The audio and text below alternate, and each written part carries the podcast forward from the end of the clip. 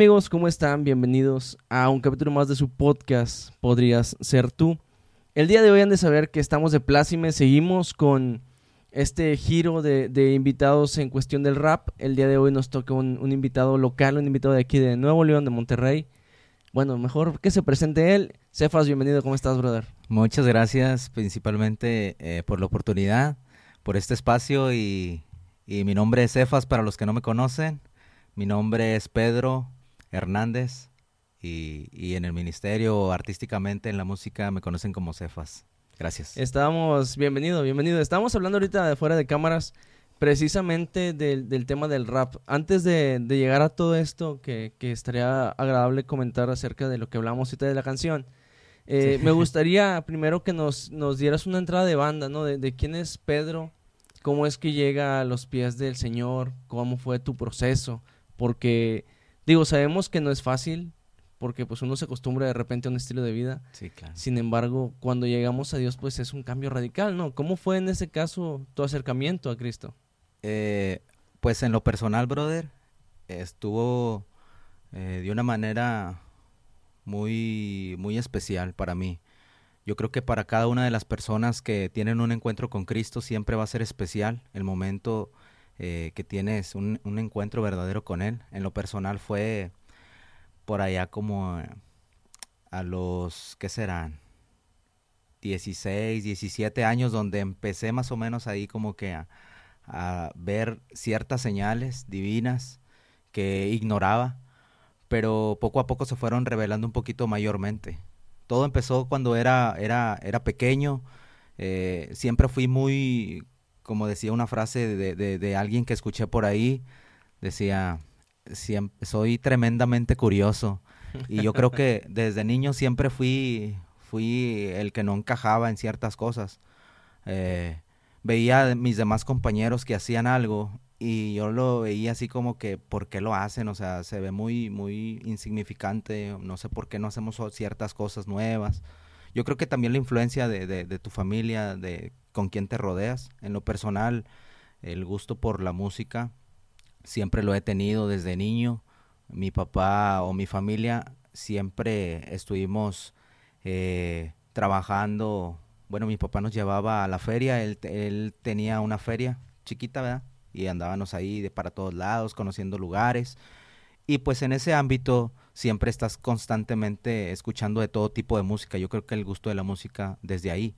Pero no, eso no es todo. Cuando tenía como unos siete, ocho años por ahí, me acuerdo yo bien que estaba eh, en la terraza, en la placa o en la losa de mi casa eh, y mirando las estrellas, yo me hacía esas preguntas porque nos daban clases de esos de, de no sé si era eh, de las estrellas y todo eso que pasa en el universo, de los planetas, y me quedaba observando el cielo y yo decía, ¿A poco solamente somos los únicos que tenemos la vida? O sea, preguntas un niño de ocho años, yo creo que no se hace ni esas preguntas. No, yo, creo que a los ocho años te preguntas a qué sabe el color rojo, ¿no? Yo creo de esas cosas, ¿no? Y, y, en lo personal, yo siempre vi las cosas de, de una forma distinta, no porque sea tan especial, al contrario, yo soy igual que todos, pero pues no lo sé por qué, no sé por qué me hacía esas preguntas, no sé por qué pensaba esas cosas, pero eh, siempre me preguntaba, eh, ¿seremos los únicos en el planeta? Eh, ¿Por qué la gente hace ese tipo de cosas? La zona donde yo vivía era, es, o no sé si ya no sea, pero era muy religiosa, muchos devotos a ciertas culturas y de todo, ¿no? Y siempre yo lo vi como que de una manera externa de ves que, o sea, qué significado tiene eso, ¿Qué, qué, por qué lo hacen, o qué beneficio tiene, cosas de esas, ¿no? Siempre fue como que mi inquietud del buscar. Entonces, hubo un, ese, ese día que estaba en la, en la placa de mi casa, yo lancé unas palabras al aire que solamente dije esto, dije, yo quisiera conocer realmente la verdad. ¿Para qué fue creado el hombre? Y, y para cuál es su destino o sea, no creo que nada más a trabajar o a hacer familia y cosas de esas.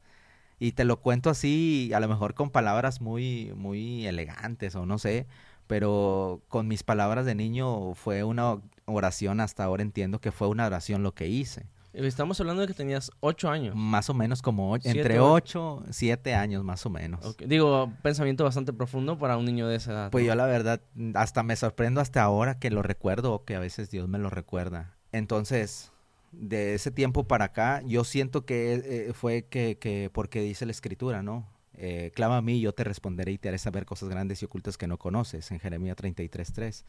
Y, y a mí se me olvidó.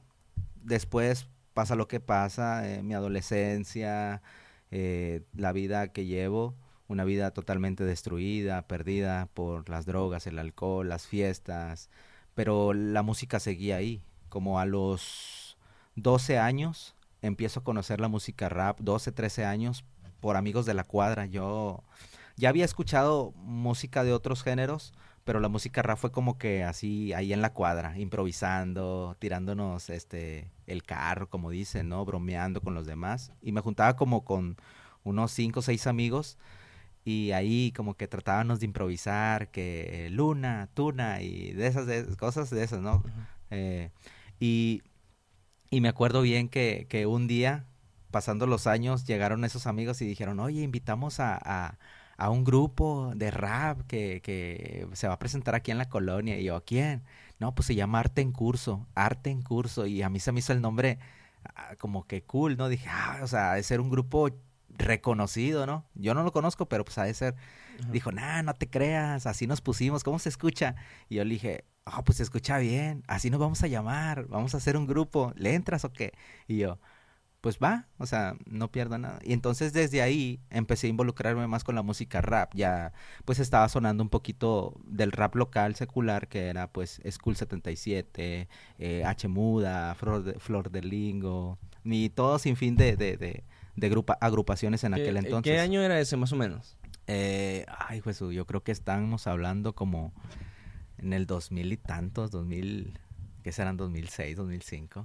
Ah, bueno, digo, porque también ya estaba Gamberros y estaba... Sí, bueno, sí, eso, o sea, Mente en Blanco y todos ellos, ¿no? De hecho, Mente en Blanco fuimos, fuimos, este, prácticamente como que empezamos casi igual. Estaba también, eh, todavía había un, un chavo, que pues ahorita ya no se sabe nada, pero pertenecía a una agrupación que era del Código 36. Okay. Y pertenecía a Mente en Blanco todavía, que era el Reque, ¿no? Ah, y, y, pues mucha gente lo conoce aquí de, de, Monterrey. Saben de quién estoy hablando. También tuvimos la oportunidad ya después de, de, platicar con él. Hicimos una canción y varias cosillas también con la familia de Dan Zapata. Saludos a la familia Zapata si llegan a ver el podcast. mis respetos para, para su familia. Y pues yo creo que desde ahí fue empezó el, gusto de la música, pero ese ámbito eh, en lo personal era como que íbamos al estudio, era a, las drogas y, el alcohol y todo eso, ¿no? Más aparte, súmale a eso que no solamente me juntaba con los del estudio o los que les gustaba el rap, también me juntaba con la pandilla que, que, que era de, del barrio prácticamente, los que estaban ahí a diario defendiendo el gueto, ¿no? Claro, me, me, me sorprende un poco escuchar que me estás hablando que tenías 13, 14 años, más o menos. Más o menos. Y, ya consumías drogas. Pues entonces, empecé, como desde los 12 de la secundaria. Entonces, sí, sí, vaya, es lo que te iba a preguntar. Entonces, eh, llega a ti la, droga, me imagino que llegó la marihuana, que es como que la, iniciación de todo el mundo.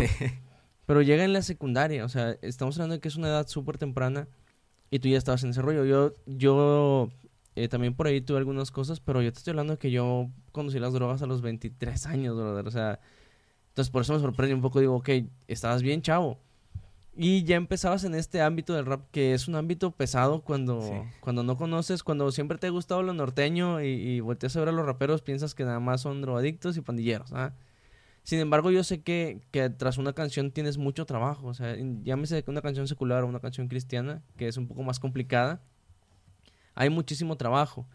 Eh, entonces, ya tenías me imagino yo como un año, dos años haciendo música ya con tus camaradas, cuando ibas al estudio y te encerrabas ahí. Y, y, tengo una pregunta que siempre hago a todos mis invitados, ¿verdad? Entonces, ¿dónde llega este punto de quiebre de, de Cefas? O sea, ¿dónde dices, sabes que esto ya, ya, ya es mucho? Yo sé que tal vez me estoy adelantando a mucha historia que tal vez hay en medio. Sin embargo, eh, si quisiera, no sé, cómo encaminar esa, esa respuesta hacia allá, ¿no? Porque eh, siempre el, el, punto de quiebre cuando Dios nos quebranta es, es algo muy sorprendente. Sí. O sea, siempre es... Y es totalmente diferente a lo que vienes haciendo. O sea, como que Dios te... O sea, Dios no te dice, déjame, te voy a quebrantar de a poquito. No, Dios llega y te dice, a ver, hasta aquí. Y, y te quebranta así de tajo. Y a veces es una situación muy difícil. Pero bueno, me decías, claro. ibas al estudio, tenías 14, 13 años ¿Y, y saliste bien de la secundaria o, o, batallaste, llegaste a la prepa? O sea, pues sí, estuve, estuve en dos preparatorias. Eh, estuve en la preparatoria 25 cuando recién la primera generación. Ok, eh, en 2000, fue en 2007, ¿no?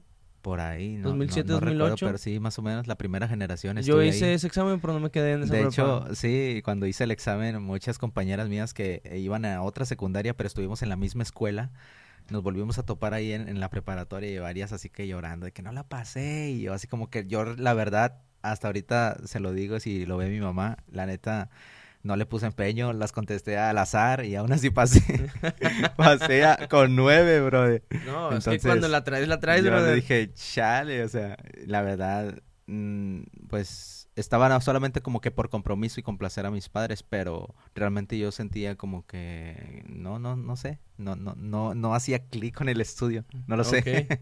Ok, pero no estoy en contra de nadie, estudien chavos, ¿eh? Sí, sí, no, no, estoy, no estoy en contra del estudio, pero, pero sí, así sucedieron las cosas y luego me salí de ahí, me expulsaron y me metí en una nocturna, quise acabarla, pero, pero eh, hubieron problemas familiares mi mamá en aquel entonces eh, enfermó y, tuve que empezar a trabajar.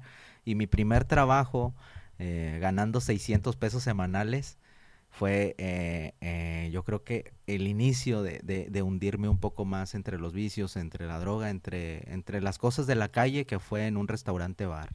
Entonces, un chavito que ni siquiera tiene la mayoría de edad, trabajando en esos lugares, conociendo mujeres que, que pues lamentablemente buscan la salida fácil de ganarse la vida eh, de una manera que las va destruyendo poco a poco.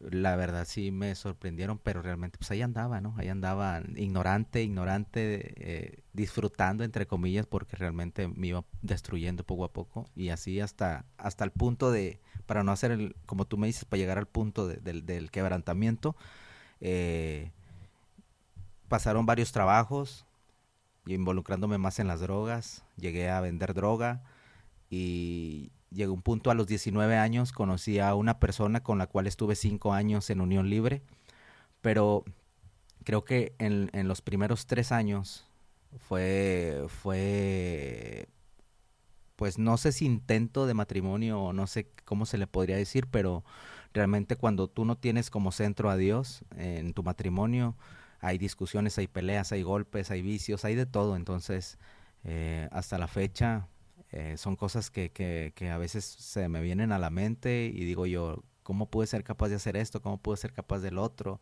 O sea, sumándole todo lo que hacía de soltero, ¿no? Eh, muchas perversidades que, que, pues esperemos que nos, nos esté viendo, no nos estén viendo los niños, pero si nos ven, pues tengo que calmarle ahí al lenguaje, pero pues sí, soy muchas cosas que, que a veces sí son perversas, son perversas. Y, y llegó un punto a los 19 años que, que hubo una vez que ella se quedó en casa de su madre y yo me quedé solo porque rentábamos como un tipo departamento o un tipo, sí, una casa. Pero estaba muy, era como una vecindad, una tipo vecindad.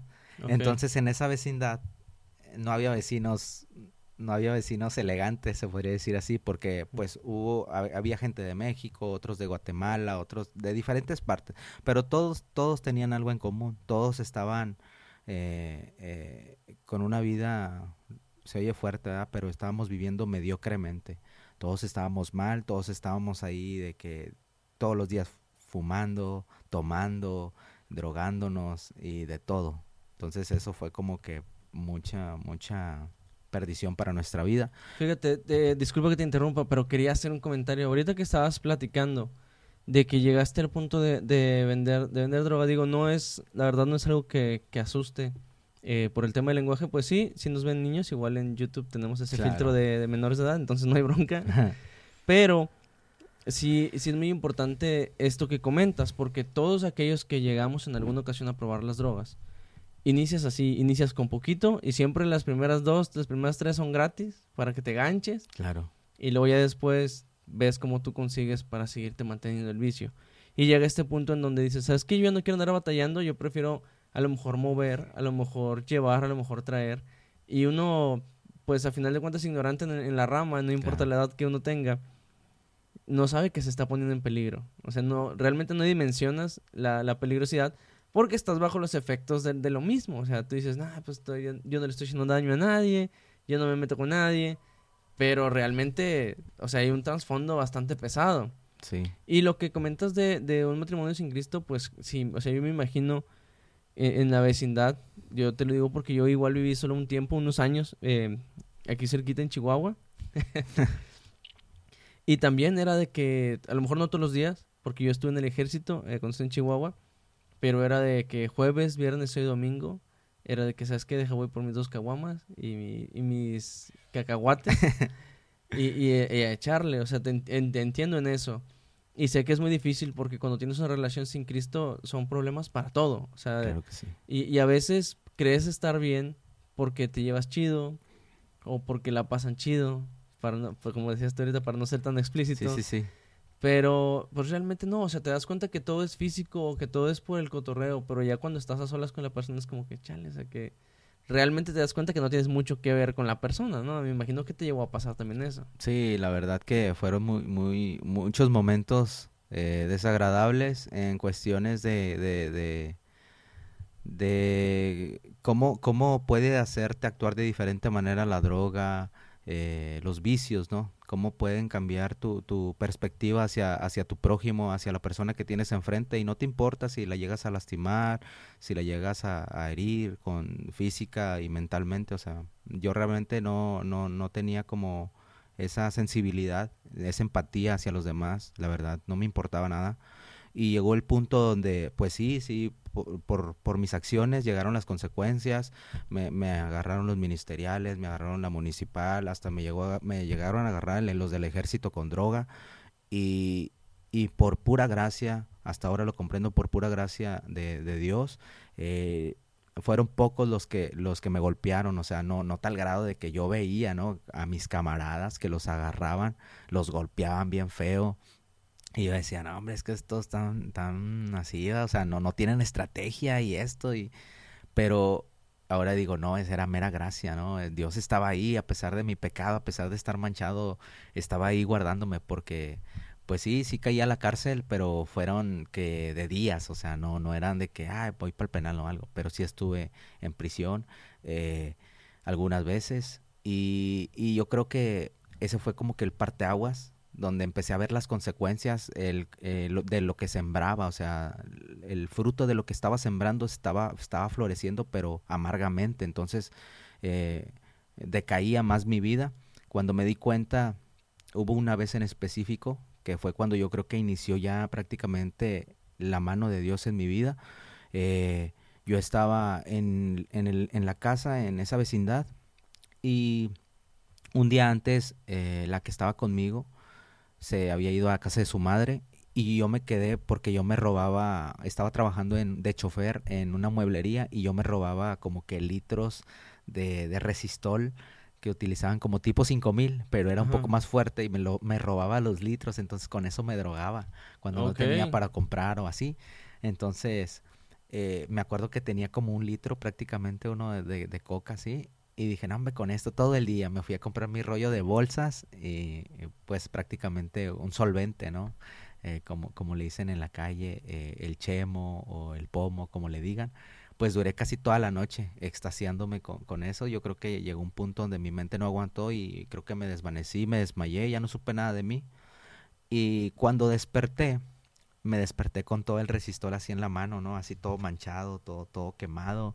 Y, y yo le decía a, así como que me levanté así como que medio escéptico y no sé si estaba en, la realidad o era una alucinación, pero vi a mi mamá en la puerta, en la puerta así de la entrada de, la casa, abierta y estaba junto a mi hermana.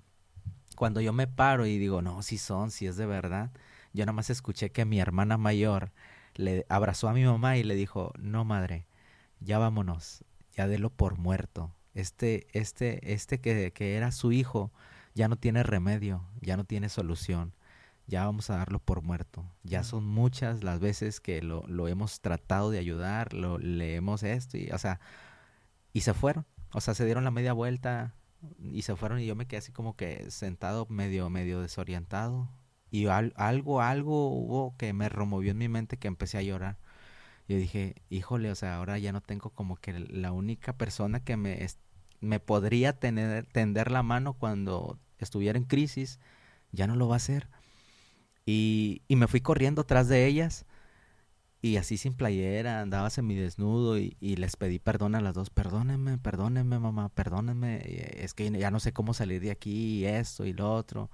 Y dijo, sí, te perdonamos, pero ya deja esta casa, vámonos, vámonos de aquí. Y me fui a vivir un tiempo con, con mi mamá y con la persona que estaba en unión libre. Estuvimos en la casa de mi mamá, pero no me componía. O sea, es como que trataba de portarme bien, entre comillas, porque decía yo, no, sí voy a poder en mis fuerzas. Y es mentira, ¿eh? Aquel que diga que puede, sí puede, por algún tiempo. Pero ese cosquillo siempre va a estar ahí.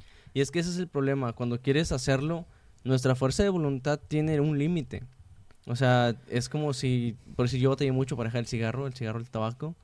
Y yo decía, no, pues, este, me hablan mis camaradas, ¿qué onda? Vamos a echar unas cheves y vamos a una carne. Y dije, vale, los acompaño, yo ya no tomo, eh, no batallé nada para dejar la cheve, entonces dije, pues ya no tomo. Pero cuando se ponían a fumar era de que, eh, pues saquen, o sea, bueno, ya no estoy fumando, pero a ver, saquen como quiera las tres, ¿no? Y luego ya después de esas tres era, no, pues ya mejor dame uno, ¿no? Y, y ahí es a lo que yo quería llegar. Es, en nuestras fuerzas, sí, o sea, tienes un límite y dices, ok, dejo esto. Y a lo mejor te esfuerzas y, y se te antoja y tiras, y, eh, pues ya te sordeas. Pero si no, si no le entregas tu dificultad a Dios, puedes ser lo más fuerte que quieras como persona, o te puedes creer, porque nos creemos los más fuertes. Pero realmente el único que nos sustenta en, esos, en esas situaciones es Dios. Entonces, ahorita que comentabas que decías, no, yo lo intentaba en mis fuerzas, dije, sí, o sea, totalmente de acuerdo. Todos hacemos eso. Primero queremos, siempre hago esta analogía, ¿no? De que Dios te dice, no, Cefas, te vas a caer no, señor, no me voy a caer. No, te vas a caer. No me voy a caer. Bueno, pues, ándale. y ya vas y te caes y luego, señor, me caí. Te dije que te ibas a caer. Sí. Pero tenemos que pasar también a veces por esa experiencia, o Dios nos deja pasar por esa experiencia, para que podamos entender que solos no vamos a poder, ¿no? imagino que fue lo que te pasó a ti. Sí, sí, fue lo que me pasó y, y yo creo que entre más golpes, más golpes, yo creo que ahí fue donde, donde hubo una vez en mi trabajo que, siempre caminaba como unos cinco minutos para llegar a mi casa. Y en ese transcurso me senté en una como tipo placita y ahí me quedé meditando. Y pues ahí estaba pues fumando mi, mi, mi, mi blond, ¿no? Estaba ahí. Y volteé y había, siempre veía hacia la misma pared, pero nunca había nada. Y, y precisamente ese día que volteé estaba un versículo bíblico que era el de Jeremías 33.3. Y cuando yo lo vi, me acordé de aquella oración que hice cuando estaba pequeño. Dije, esas palabras casi, casi es lo que yo hice, ¿verdad? O sea, estoy... Y, y fue como que dejé de fumar y me vine meditando todo el camino. Como, o sea, si realmente existes, como dice ahí, si realmente existes, sácame de aquí.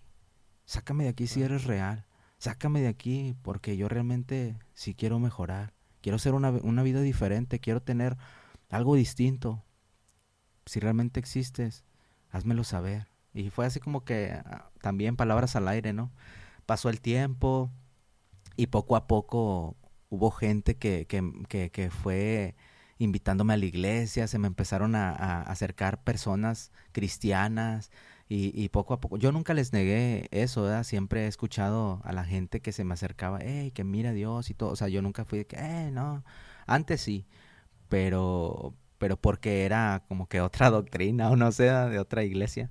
Pero cuando realmente sí conocía gente que practicaba la verdad, yo siempre fui muy, muy prudente en ese aspecto, ¿no? Me gustaba escuchar a la gente, a ver, ¿por qué pensarán eso? Y, eso que, y perdón que te interrumpa, pero eso que dices para mí es algo muy fuerte y que a veces no le tomamos importancia. O sea, y me sorprende porque realmente tú no es como que hubieses nacido en una cuna cristiana o tus padres te hubieran inculcado el que mi hijo tienes que ir a la iglesia, mira, aquí está tu Biblia, lee, la verdad. No, sino que tú dijiste, ¿sabes qué? Yo no les hago caso básicamente porque yo no veo que practiquen lo que dicen. Porque el domingo sí, muy santos y todo, a lo mejor pudiste llegar a pensar. Claro. Pero entre semana, no, hombre, el señor le grita a la esposa y esto, y los niños, no, que, eh, que esto y que aquello. Y, y me sorprende que digas, cuando yo veía a alguien que practicaba la verdad, porque eso es lo, lo, que, lo primero que hacemos, o sea, nuestro testimonio es lo que más habla de nosotros. Nosotros podemos orar en voz alta y decir cosas muy, muy bonitas y, Claro. y dejar a la gente, ah, no manches, mira, este vato, las palabras que usa. Pero realmente lo que interesa es el trasfondo, es el corazón con lo que lo estamos diciendo. Y también nuestro testimonio que tenemos delante de la gente. Entonces, eso que dices para mí es algo muy importante y muy clave y que muchas veces no le damos la importancia adecuada. Claro, claro. Este, y después de eso, eh, pues como te digo, o sea, yo siempre escuchaba todo eso y mis respetos, ¿no? Después de, de, de, de todo lo que aconteció, eh, me empecé a acercar un poco a la iglesia. Me invitaban porque, curiosamente, me salí del trabajo donde estaba, siempre era fue, que fue eh, en mueblerías. Y me pasé a otra mueblería, trabajé de chofer. Y y ahí los, los dueños eran cristianos. Entonces, de que, ah, vamos a la iglesia y quién quiere acompañarnos. Y yo siempre que, ah, pues vamos, hombre, que tiene. ¿verdad?". Y iba, y iba. Y fue algo muy bonito porque ahí sí fue, fue la primera vez que a través de la música, porque el pastor canta, el pastor, saludos al pastor Quique Galaviz, este, él canta muy bonito, es un salmista muy, y pastor, eh, y cuando escucha, lo escuchaba cantar, yo sentía, ¿no? Como dice la escritura, ríos de agua viva. No lo puedes describir en el momento, pero sí sientes algo fresco, algo dentro de ti, algo, algo que se va, este, como, como algo indescriptible. Pero empecé a tener mis primeras experiencias con Dios, que no sabía que era Dios, sino decía, ah, canta bien chido, cómo te transmite esa paz.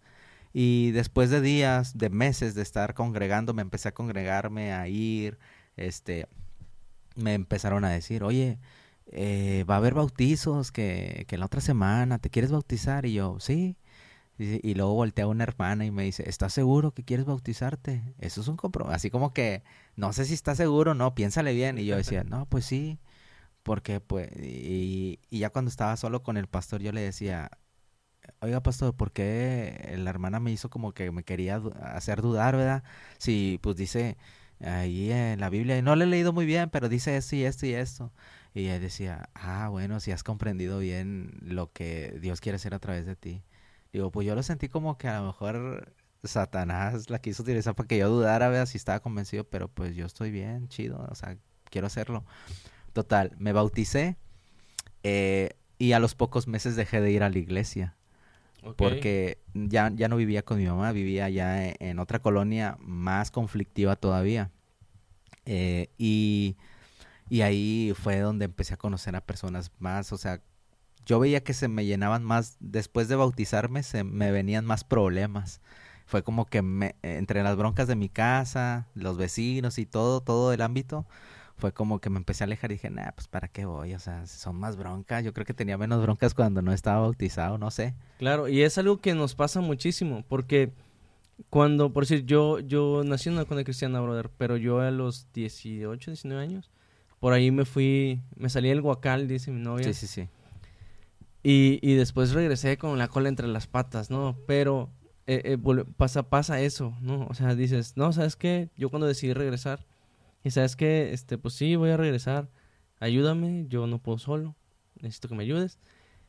Y yo decía, no manches, o sea, porque recuerdo las primeras veces que regresaba al- a la iglesia y era bronca tras bronca tras bronca. Y yo decía, no manches, o sea, cuando andaba allá no había problemas, nunca tenía, nunca, nu- nunca me pasaba nada. Y ahora resulta que, que sí. Pero eso pasa cuando creemos que estar en Cristo es vivir una vida color de rosa. Claro. Y se nos olvida que no, o sea, que si el mismo Jesús padeció en el mundo, pues a nosotros que nos exime de padecer, ¿no? Eh, Cuando, cuando estamos aquí. Pero bueno, siempre te voy a, voy a estar interrumpiendo, bro. Sí, te sí, no, aviso. no, no. te aviso. está bien, está bien. Pero sí quería hacer ese comentario porque mucha de la, de la gente que nos puede llegar a ver dice, no, yo no, yo dejé ir a la iglesia por lo mismo, porque son puras broncas. Siempre va a ser así, carnal. Siempre Sí. vas a batallar. Cuando tú le entregas tu vida a Dios y cuando decides vivir conforme a su voluntad, siempre el enemigo te va a estar atacando. Cuando yo tenía como 19, no, como unos 17, fui a un culto de jóvenes y el pastor dijo, el enemigo está preocupado por los que estamos aquí adentro. A él no le preocupan los que tiene afuera porque ya los tiene en sus Sí, manos claro. pero él viene por ustedes. Y nunca se me va a olvidar porque me dio miedo. Y dije, ah, chis, ¿cómo que viene por mí? y hasta después de que pasó todo este, esta, estas cosas que te digo que viví en Chihuahua, comprendí lo que el pastor quiso decir. Dijo, el enemigo va por ti. Por ti que estás aquí en la iglesia, por ti que le entregaste tu vida a Cristo, va por ti. Y, y es un poco a veces como impactante darte cuenta que realmente el enemigo viene por ti, ¿no? O sea, Sí, sí, sí, sí. Este, y, y cuando viví, viví esa, esa vida apartada o ese, ese lapso apartado de Dios, que, que fue del 2014 a, mediados ya del 2015, yo creo que hasta diciembre del 2015, eh, todo ese, ese año se podría decir, eh, mm, dije, ya conozco la verdad. Y ya sé que si andas tibio, si andas tibio, eh, pues Dios te puede vomitar, ¿no? Entonces, si me voy a meter de lleno, me voy a hacer de lleno el pecado, ¿verdad? O sea, yo no voy a andar fingiendo el estar así, luego así. Y no, prácticamente sí, me aparté, me empecé a involucrar con más personas eh, de- de- del crimen organizado y ya otra vez en, la, en, en- en las reuniones que yo tenía ya era de que llegaba una persona, eh, me acaban de pagar tanta feria y ya voy a ir a aquel, voy a ir a hacer este tiro y cosas así, ¿no? Cosas bien, bien, bien tremendas que llegó el punto donde yo decía, ¿qué estoy haciendo? O sea, ¿qué estoy haciendo otra vez? O sea, otra vez donde mismo. Ya broncas con, con la familia de, de la persona con la que estaba, con sus hermanos, con, con mucha, a donde quiera que iba siempre eran broncas, siempre eran broncas. Hubo una vez que estaba con personas de, de otro país y, y ellos tenían un modo, ¿no? Un, un modo muy de, de llevarse o no sé, y a mí no me gustó y, y agarré un cuchillo y, y lo quise asesinar en ese momento, pero por causas de otro chavo que me jaló fue como que dije, híjole, ya después recapacité y dije, no manches señor, hasta de, de todo me cuidaste porque pude haber eh, pagado en la cárcel, ¿no? Pude estar en la cárcel muchos años, de- no sé. Y todo eso me llevó a, a como a, a entrar en un lapso de, de donde me sentía inútil, me sentía, me intenté quitar la vida y cuando, cuando estaba encerrado, de prácticamente ya no saber nada de nadie, vi un papelito, ¿no? Que fue ahí donde eh, me acordé de un amigo que estaba en Cristo Vive. Y ahí, en ese centro de rehabilitación, dije, sentía, ¿no? De que ve a visitarlo, ve a visitarlo. Y dije, a lo mejor es lo que necesito, ¿no? Estar aislado de todo el mundo y, y, sentir algo, ¿no? Su presencia ahí, buscarlo bien, de corazón, ¿verdad? ¿Por qué? Porque en la primera iglesia, y no es por discriminar ni nada, ni al contrario, mis respetos para todos los congregantes, pero yo me sentía como que indi- indiferente, porque todos, todos, la verdad, todos los congregantes eran personas de negocios, todos tenían su negocio, todos tenían eh, que, que el hermano tal vende tal cosa y tiene su negocio, y aquel ya tiene dos y esto, y, y pues yo entraba así con mi mochililla, todo malandrillo, y, y así como que me sentía indiferente, la verdad. sí, o sea, sentías que no embonabas ahí, Ajá, básicamente. Sí, este, como lo, lo decía la hermana Selene en su entrevista, ella sí sentía como que llegó ahí Cristo y dijo, ah, de aquí soy, ¿verdad? Y pues yo no sentía que de aquí soy, ¿verdad? Yo al contrario, eh, como llegué un 14 de diciembre del 2015, en esa noche me recibieron y, el que me recibió me dice, qué bueno que estás aquí, este, estábamos esperando. Y yo dije, ah, pues, ¿por qué me están esperando? O sea, ¿a poco me conocen de dónde? Pero yo como iba drogado todavía, yo iba drogado. Y entré y yo lo veía así como que bien extraño, ¿no? Y cerraron la puerta, y es una puerta bien grande así, la cerraron. Y veía muchos tatuados, ¿no? Que pasaban. Y lo dice, no sabes ni a dónde te viniste a meter. Y esto no es lo que tú crees. Así, ah, palabras que, que yo decía, en la calle las usas como doble, con doble sentido. Sí, y yo decía, claro. decía, no vaya a ser una mafia, ¿no? No va a ser una mafia que Ya la- están- ya la regué, ¿qué Sí, dijiste? dije, híjole, o sea, ¿dónde estoy? Porque yo veía como que que todo bien extraño. Y más cuando andaba drogado todavía. Pero ya después, cuando empecé a ver eh, cómo actuaban, cómo esto, todo fue cambiando mi perspectiva. La primera noche que me quedé, la segunda, la tercera empecé a involucrarme con los nuevos, con las personas. De hecho, son como literas y, involucrándome entre la banda, les pregunté, hey, ¿tú por qué vienes? Y tú por esto. Y ahí conocerse, ¿no? Uno era de allá de Reynosa, que, que pertenecía a un cártel, que venía huyendo, no venía realmente a, restauración, sino que él venía a esconderse porque le había disparado a su novia y a no sé quién más. Otros venían de Estados Unidos porque venían deportados de, pues mafias cholas, ¿no? Otros que eran brujos, que sí querían dejar todo eso, muchas cosas que, que uno ve, testimonios fuertes que dices tú, híjole, yo soy, yo ando fresa, ¿no? Yo ando fresa entre acá. No, o sea, lo dices y yo dije, no manches, o sea, yo vengo de, o sea, y deja tú, no, no, ojo, no, estoy, no estamos fomentando el consumo de nada. No, no. Aclaramos, aquí en el podcast no fomentamos el consumo de nada. Pero te escucho decir todo eso y dije, no manches, o sea, yo, yo caí al, al cristal viejo. Y dije, y cuando, yo cuando, recuerdo cuando caí, me dijo un camarada, ¿qué droga más fresa te viniste a encontrar? Dice, porque esa cosa es cara. Dice, o sea, no, no es... ¿Qué pasó? ¿Qué pasó? Ah, ok. Ahí, disculpa.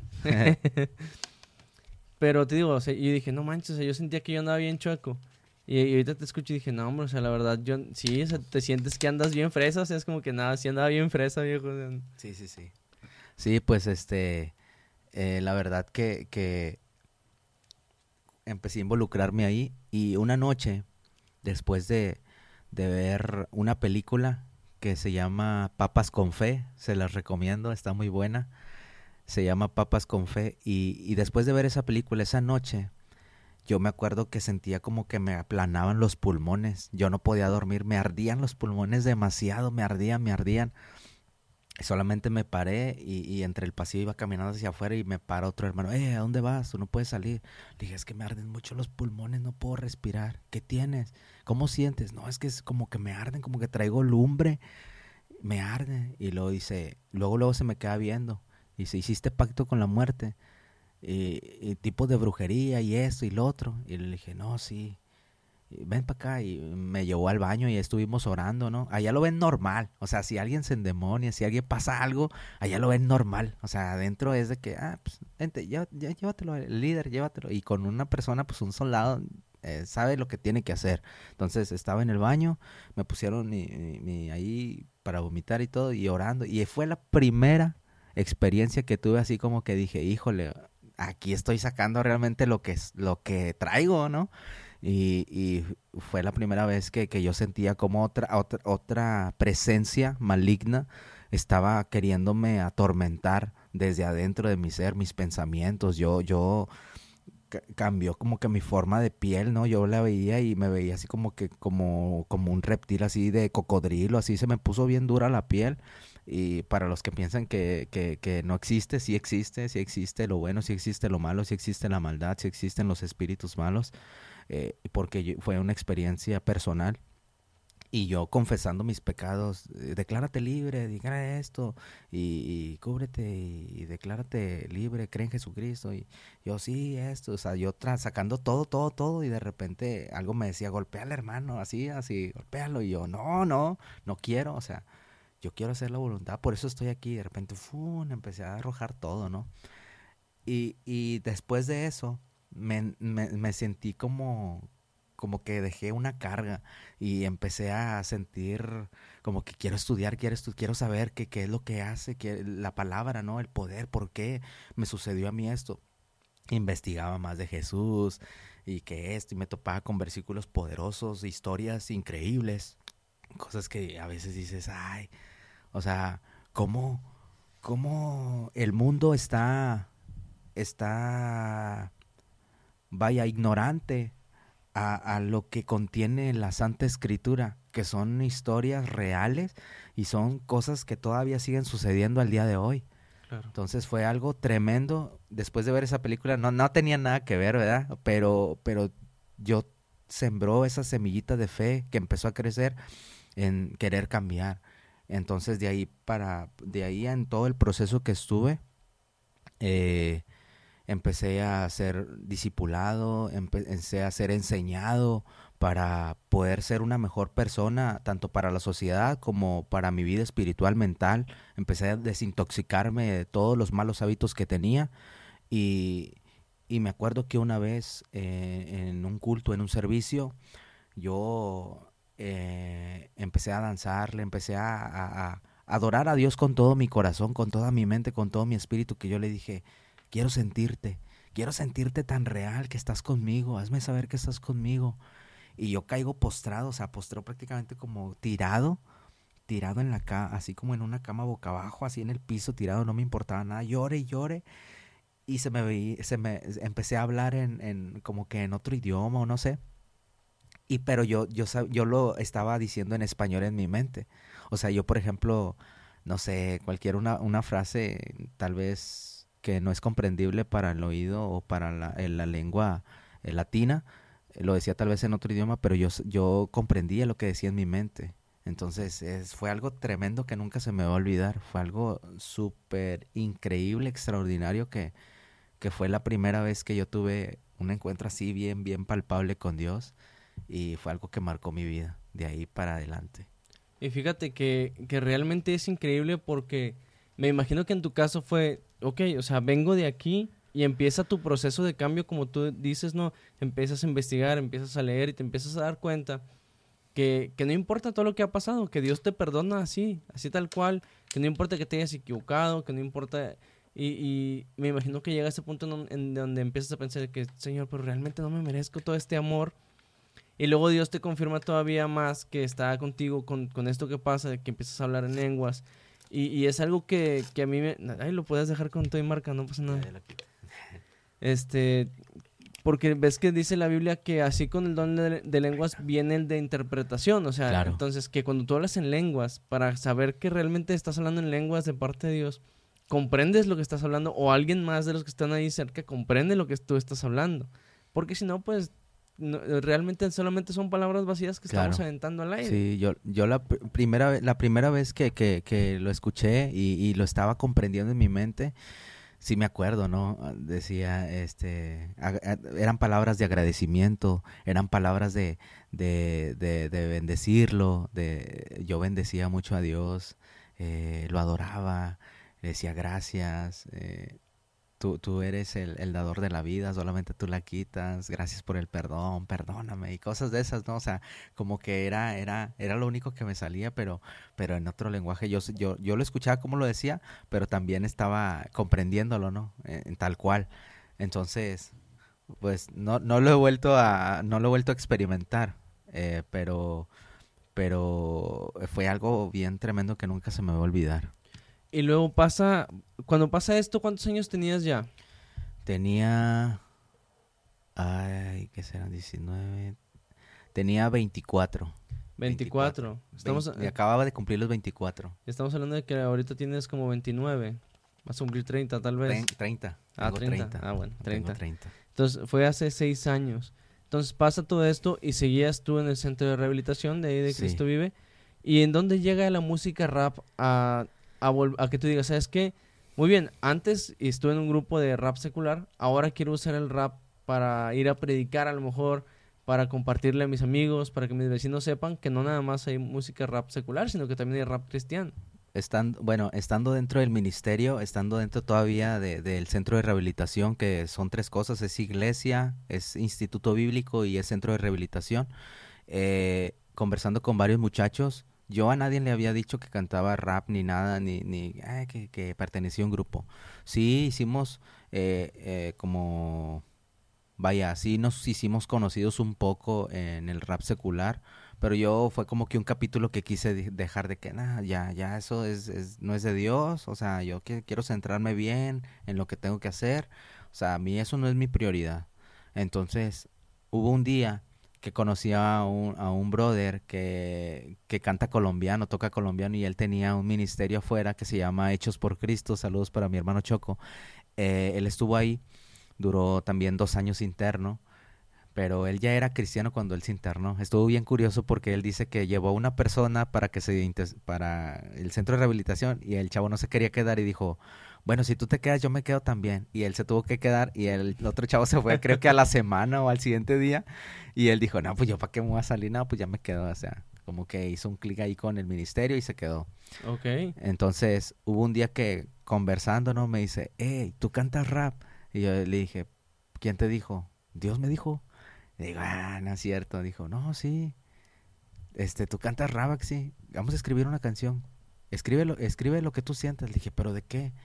Escríbelo. Le dije, y o sea, vienes a decirme que yo te escribo una canción de rap y que lo vas a que hacer en cumbia y que no sé qué, pero ni siquiera sabes ni cómo canto.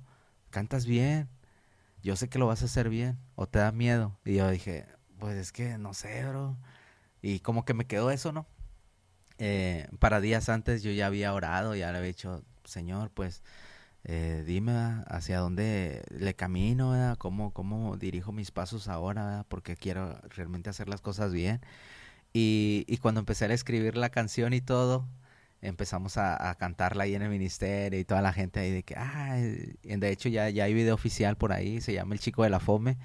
El Chico, de, la el chico de la Fome. Búsquenlo ahí en YouTube, El Chico de la Fome. El Chico de la Fome, ahí estamos. Eh, y fue como que el relato de lo que sucedió, ¿no? Ahí en el ministerio. ¿Y te acuerdas, ¿te acuerdas de la letra? Sí, dice, Ay, ¿cómo va la letra? Dice, ¿dónde está, dónde está, dónde está el chico de la fome? Nadie lo puede encontrar, nadie lo ha visto, es lo que se rumora en aquel lugar. El chico que vagaba no se ha visto pasar. La gente preguntaba por el muchacho, aunque tenía defectos por drogadicto y borracho. Esa es la situación en la que él se encontraba, con rencor y mentiras. El diablo lo cegaba y actuaba conforme a lo que él creía, sin saber que sus pasos eran ciegos. Dijo un día, Señor, en verdad quiero cambiar y desde aquella noche no se le vio más y desde aquella noche no se le vio más y lo ¿dónde está? ¿dónde está? ¿dónde está? El chico de la fome nadie lo puede encontrar exactamente no sé cuánto tiempo pasó y a la casa de rescate fue Dios quien lo llevó hoy puedo decirte con franqueza que Dios, Dios es el que sana y confiesas tus pecados él te, él te brinda perdón viene el quebrantamiento luego la bendición esta canción para gozarla. Con la Biblia voy a marcarla. Diferencia, ya sabes, se vive es la clave con Jesús. Y algo así, ya no me acuerdo. es la primera canción que tenemos que hablar en el podcast. Gracias, Efas. Muchas gracias. Vayan a buscarla, amigos. El chico de la fome. Ahí está en YouTube. Ahí, si van, si van del podcast, póngale ahí un comentario. Vengo del podcast. Eh, podría ser tú, para saber que fueron de aquí. Eso. Este, y para, para que la, la escuchen, digo, se escucha bastante bien. Realmente la melodía me imagino que trae un acordeón o algo así. Sí, es, es como una cumbia rap porque le metieron unos soniditos ahí medio, muy bien. raps. No, pues si les, gusta, si les gusta la cumbia y les gusta el rap, entonces les va a encantar la rola. Escribes esa canción y, y, qué pasa después? Pues fue como que una confirmación de decir, yo te diseñé para esto, nada más que estaba mal colocado. Es como, por ejemplo, eh, todos tenemos una medida de fe, todo ser humano tiene una medida de fe el detalle es de que todos tenemos esa medida de fe mal colocada. Unos la tienen hacia, hacia tal religión o tal, tal cosa, pero todos tenemos esa medida de fe. Entonces, todos, a, todos se nos da un talento, se nos dan dos talentos o tres o los que sean, pero a veces los utilizamos mal. Es una herramienta que se te da, pero está más mal, mal utilizada. Entonces, cuando yo decido o fue confirmación de parte del cielo que, que volviera a utilizar esta herramienta fue como que aquí está, no te la he quitado ni, ni la quiero de vuelta, quiero que la utilices y la multipliques. Entonces fue como que, ah, bueno, ok, vamos a darle. Y termino mi plazo eh, en el centro de rehabilitación, continúo como congregante y de ahí nacen las canciones que, que hasta la fecha pues son vivenciales, ¿no? Que están en mi canal. Eh, pueden buscarlos ahí como Cefas MX. Ahí estamos. No tengo tantos videos, brother, la verdad, como personas que admiro y respeto mucho, ministros, cantantes, que vaya, suben una canción al mes y todo eso. No, la verdad, pues yo siempre fue como que no me estoy afanando en, en una posición, no estoy afanado en hacer algo, sino al contrario, que la gente pueda entender y saber que no necesitas aparentar ser algo, eh, estando en, Cristo, estando viviendo una vida real, que no necesitas tener dinero o ser millonario para ser feliz, ni tampoco ser escasamente pobre o humilde como lo ve la gente ahora para, para, para sentirte pleno. O sea, Dios tampoco no es, no, es, no, es, no es un Dios exclusivo para alguien nada más, ni tampoco te va a dejar a que andes descalzo ni nada. O sea, Dios es un Dios completo y más que todo yo quiero que la gente pueda entender que, que la transparencia es lo que cuenta aquí en China. Entonces, es lo que trato con mis canciones, ¿no? Es lo que, bueno, disculpa que te interrumpa, pero es lo que te decía hace un momento. Cuando estamos orando a veces o escuchamos a alguien orar, dices, ay, no manches, o sea, yo quisiera usar todas estas palabras rimbombantes, quisiera, ah, porque hay, hermanos que oran y, hasta en inglés y en español y luego mezclan acá. Este, Sacan el árabe. Sí, el griego. Y tú te quedas así como que, ah, no manches. Pero realmente, y, eso es lo que también hemos comentado mucho aquí, realmente a Dios no le interesa que, que le hables con palabras bonitas, que te aprendas todo el diccionario para que tu oración, cuando alguien más la escuche, diga, ah, no manches. No, o sea, a Dios lo que le interesa es que lo que le tengas que decir se lo digas de corazón, en el lenguaje que tú puedas, con las palabras que tú puedas, obviamente guardando el respeto debido a Dios. Pero y es un ejemplo que yo siempre pongo, porque cuando yo regreso a los pies de Cristo, yo oraba de que, no, hombre, señor, estoy bien empinado ahorita. no, hombre, no la estoy armando, la neta es que este vato. Y mucha gente me, escucha y me decía, oh, no manches, ¿qué onda con este brother? Pero yo les decía, ¿saben que Yo siento que así desahogo mi corazón y yo sé que Dios me está escuchando y, que Él sabe que yo no le digo en mal cotorreo. O sea, tampoco llegó y le decía, no, me vato, te la bañaste. O sea, no. O sea, pero llegaba, ¿sabes qué, señor? O sea, la neta no la estoy armando. O sea, es que este vato ya me trae bien reventado. O X o Y. Pero le, abres tu corazón a Dios con, con, las palabras que tú utilizas, sean cual sea, y Dios te entiende y Dios mismo se encarga de ir puliendo tus oraciones, oración tras oración tras oración. Y de repente dices, ay, ya no digo no manches, ya no digo vato, y, y, no te das cuenta porque es Dios mismo quien a base de, de, cada vez que estás orando, Él te va diciendo, ok, vamos a quitar ahora estas palabras de Jadiel, vamos a quitar esas y vamos a poner estas más.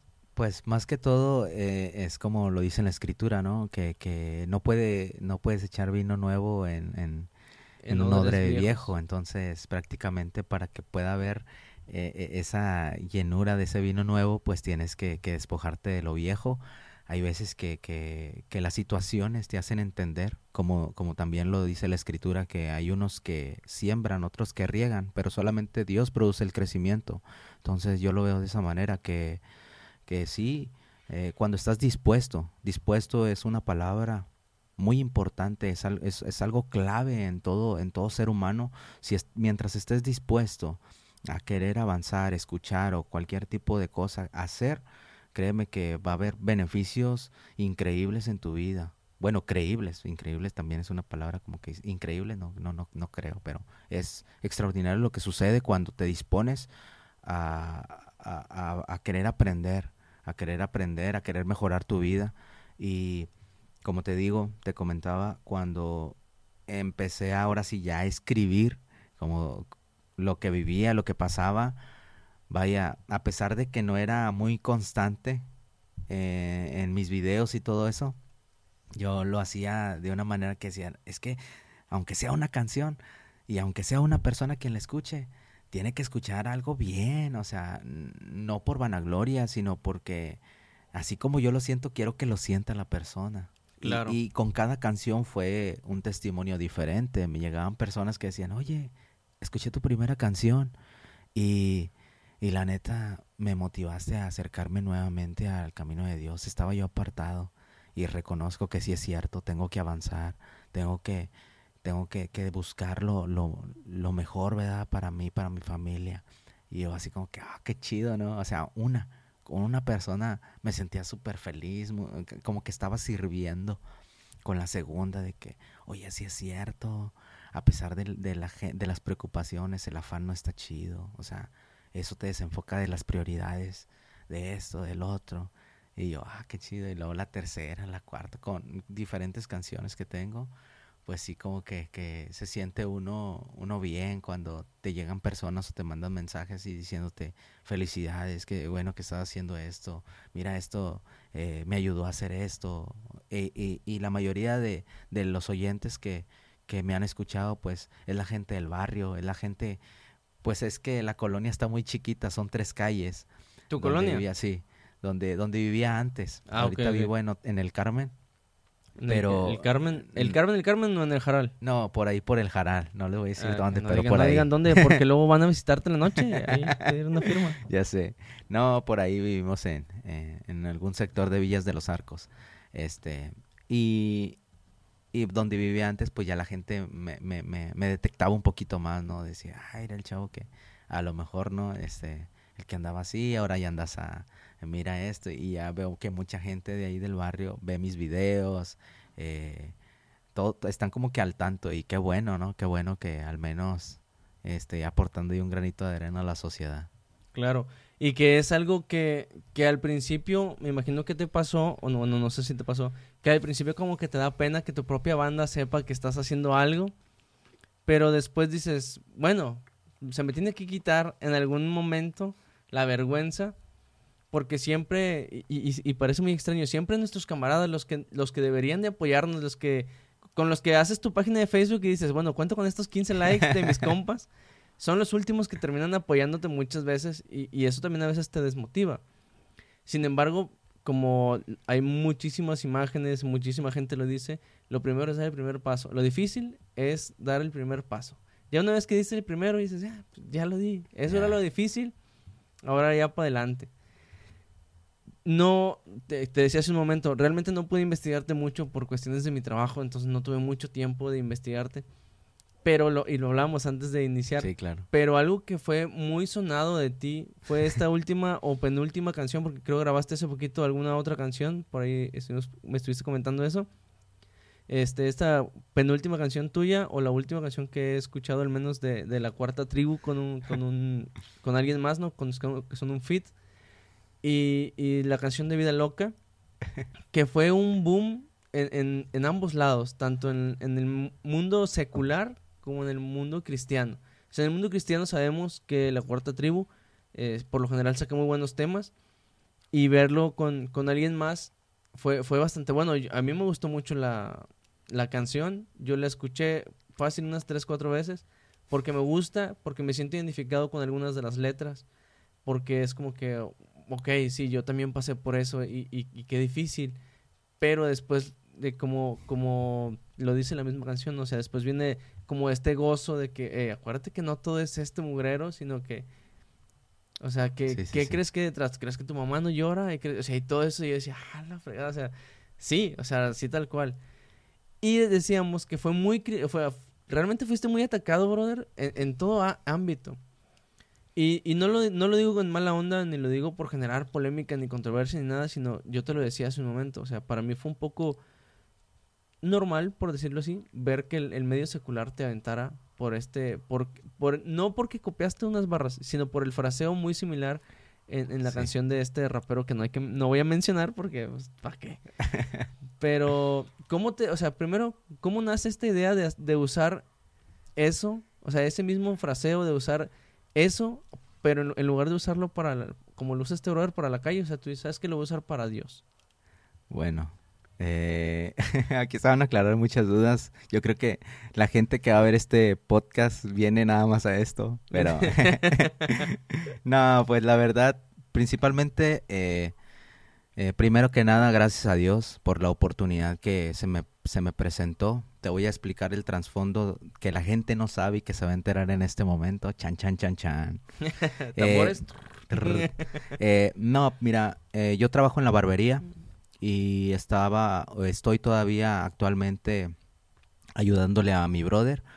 Eh, y un día estaba viendo Facebook y veía a, a todos mis colegas que están haciendo música. Como te digo, yo no soy muy frecuente y me gozo, o sea, me, me ah, qué chido que sacó este video, ah, qué, qué bueno y qué bueno que esto que está sucediendo.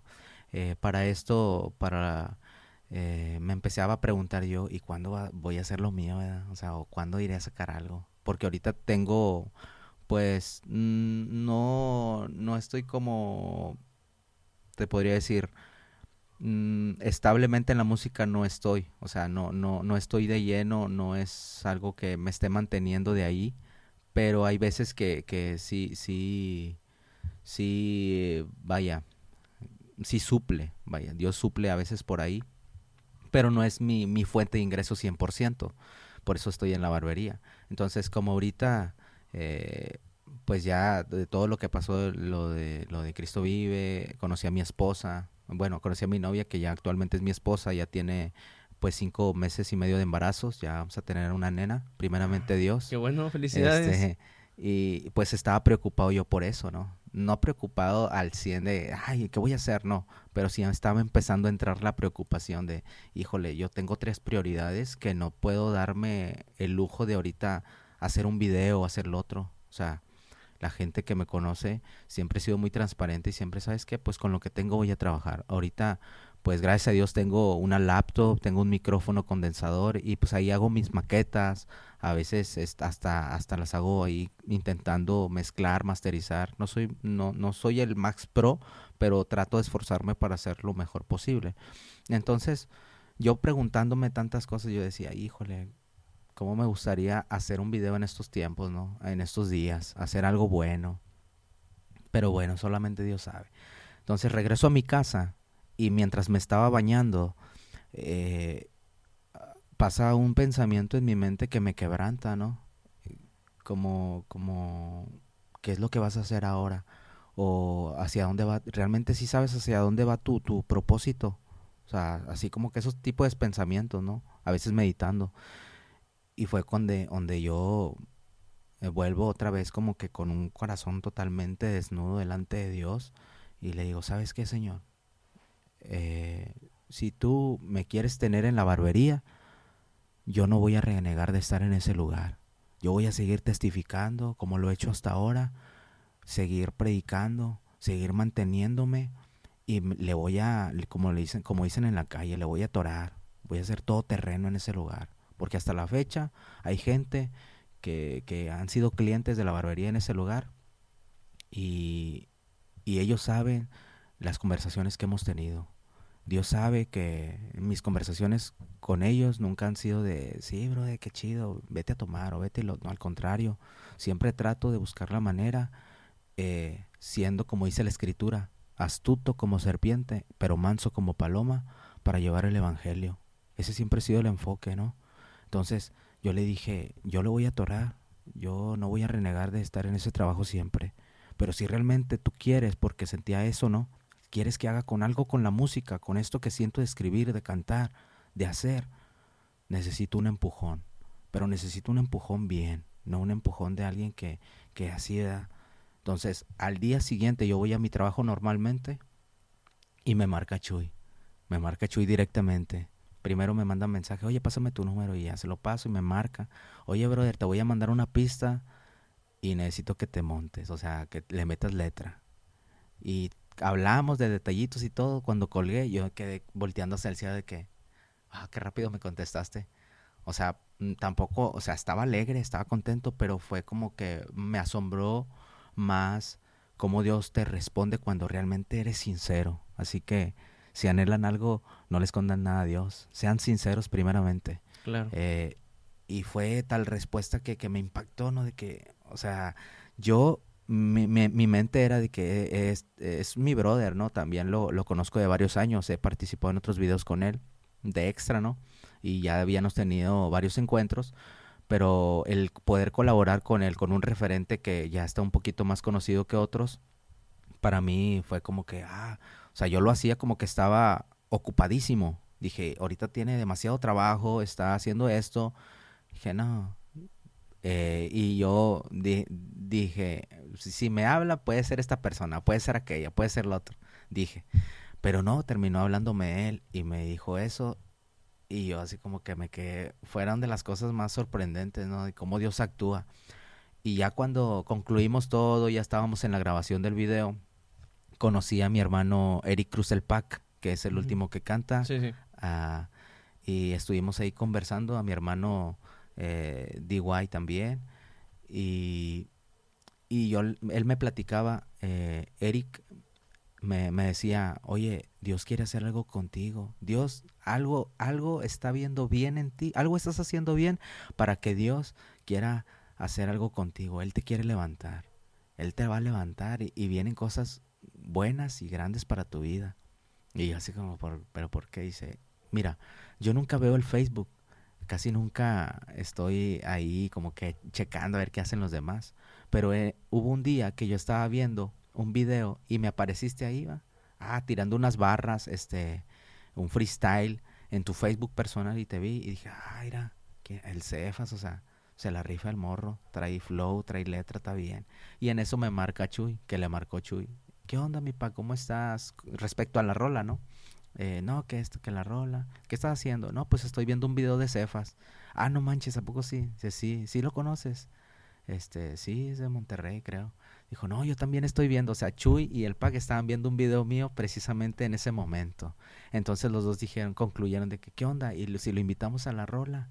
No, pues sí, vamos a hablarle. Y ya fue cuando lo de la llamada. O sea, yo, yo platico lo que yo, yo pasé y luego me viene esto, el otro panorama y aún más me quedo como que impresionado, ¿no? De que, o sea, cómo Dios colocó las cosas tan, tan precisas para responderme una oración. Y, y todo lo demás, pues ya la gente lo sabe. Y respecto al, al flow y a todo eso, como te repito, solamente puedo decir que la escritura es clara cuando dice, sean astutos como serpiente y mansos como paloma. ¿Por qué te digo eso? Porque en lo personal yo tengo tres versiones o sea, tres versiones literal, las traigo.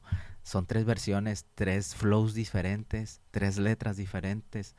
Pero eh, cuando tú estás enfocado eh, realmente en lo que tienes que hacer y que sabes que, que la música solamente es una herramienta y que sabes que, que cualquier forma de llamar la atención, obviamente sin, sin manchar tu testimonio o sin, sin agredir a los demás, eh, para que la gente, para llamar la atención de la gente y puedas filtrar el mensaje, pues lo vas a hacer, porque es, tienes que ser astuto para hacer las cosas. Entonces, eh, optamos y, y, quedamos en un acuerdo en, ¿sabes qué? Yo quiero, yo, yo, yo pensamos que esta es la manera en la que se tiene que hacer las cosas. ¿Cómo ves? ¿Te la rifas o no? Yo, va, va yo estaba consciente de lo que iba a suceder. Estaba consciente que la gente me iba a criticar, me iba a tirar, me iba a decir copión, me iba a, iba a estar en el ojo del huracán, como dicen, ¿no? Pero, pero dije, bueno, uno de los cuatro tiene que recibir eh, eh, prácticamente como los soldados, tiene que recibir los pelotazos, ¿no? Claro. Y pues... Uno tiene que poner el pecho para la bala.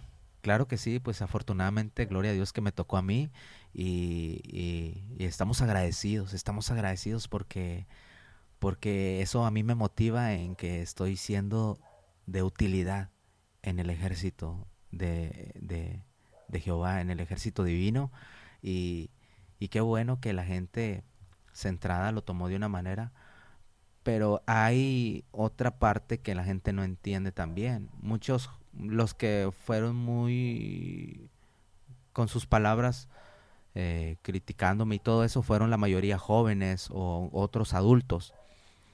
Pero estaba viendo una publicación de mi hermano, el señor F, y él decía que él también sacó algo similar. De hecho, antes de que él sacara su tema, él ya me lo había mostrado a mí y me dijo, Sefa, voy a hacer esto, ¿cómo ves? Y, literal, o sea, estábamos como que en eso. Ligera, brother, pues, sí, de, la manera en que tú me lo dices, está chido. O sea, es cierto, o sea, tiene, tiene coherencia y, y, es como lo platicó él, ¿no? De que una vez estaba, estaba, regresó de gira y vio a sus hijos que estaban cantando una canción tarareando o con la letra y él les preguntó, oye, ¿sabes lo que significa? No. ¿Y por qué la canta? Ah, porque pues, se oye chido. O sea, inconscientemente ellos ya estaban repitiendo las palabras de, de, que, que no estaban bien. Entonces, poco a poco tú, con tus mismas palabras estás declarando algo y tu subconsciente también lo está guardando, ¿no? Entonces dijo, tengo que quitarles esa canción de la cabeza. Y hizo una versión similar a esta canción, sí, es secular. Y, y ahora como que se las quitó y les dejó la suya. Con palabras de vida, palabras que edifican, palabras que te impulsan a seguir adelante. Y, y fue prácticamente en lo primero que yo pensé en los niños, en la gente que viene, que me escucha. Yo tengo sobrinos, tengo sobrinas me, eh, pequeños y, y, con la llegada de, de ahora de, de, la bendición, pues obviamente sí me quedo pensando, ¿no? Híjole, cómo todo se está distorsionando totalmente. La, la música, la vestimenta, eh, la forma de pensar de la gente. Y digo, y, y eh, los que no están como dice un hermano de Argentina, los que andan tibios, pues luego, luego andan ahí sacando el cobre, ¿no? Luego, luego sacan su inmadurez. Uno no lo dice, se queda callado porque prefiere ser prudente, ¿no? Pero sí, los, los únicos que salen perjudicados son aquellos que, que juzgan, que critican, que te avientan, que te dicen, en excepción de las personas que no conocen. Hablo de la gente que, que conoce. De los que no conocen, mis respetos y, estoy consciente de, por qué lo hacen, porque realmente no conocen. Pero aquellos que conocen, sí me, me da tristeza, no me enojo, me da tristeza y me da risa el, o sea, qué tipo de, qué tipo de discipulado, qué tipo de persona líder tienes para que estés con esa mentalidad. Claro. me entiendes? Fíjate que eso es lo que yo te comentaba al principio. Yo, la primera vez que escuché la rola, yo dije, o sea, cuando te escuché aventarte las primeras cuatro barras, yo dije, este, esto yo lo he escuchado antes, dije, yo lo he escuchado antes. Y me acuerdo que le puse pausa y en otra pestaña abrí la canción, la canción secular. Y, me fui a ese tramo y dije, ok. Y luego le di acá, y luego le di acá. Y, y te voy a decir por qué hice eso. Yo dije, ok, suena muy igual, suena muy similar. Dije, y eso puede, puede ser un arma de doble filo. Dije, a este brother o le va a llover negativo o la gente va a decir, ¿sabes qué, bro? Te rifaste. Porque treparse con ese mismo estilo en una base muy diferente, o sea, tiene, tiene su mérito, ¿verdad? Y yo te lo decía, o sea, a mí se me hizo una manera muy audaz de, de meter otras letras en, en, una melodía similar.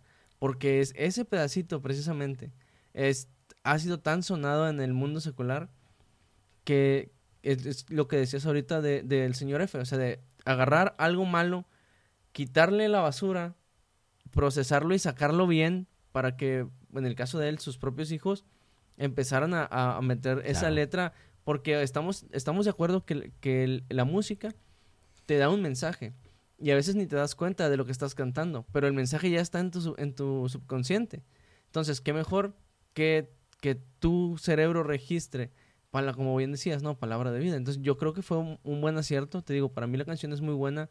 De, de, los que cantan, la verdad, me agrada toda la canción en sí.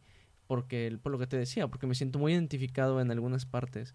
Porque cuando, y, y más, o sea, la parte donde dicen de que, que, que, tu mamá tiene que estar llorando y preguntándose qué hizo mal y ese tipo de cosas, y dije, bro, mi jefa se preguntó eso conmigo. Dije, mi, jefa está en, yo, yo estoy en Chihuahua y mi mamá aquí en Monterrey.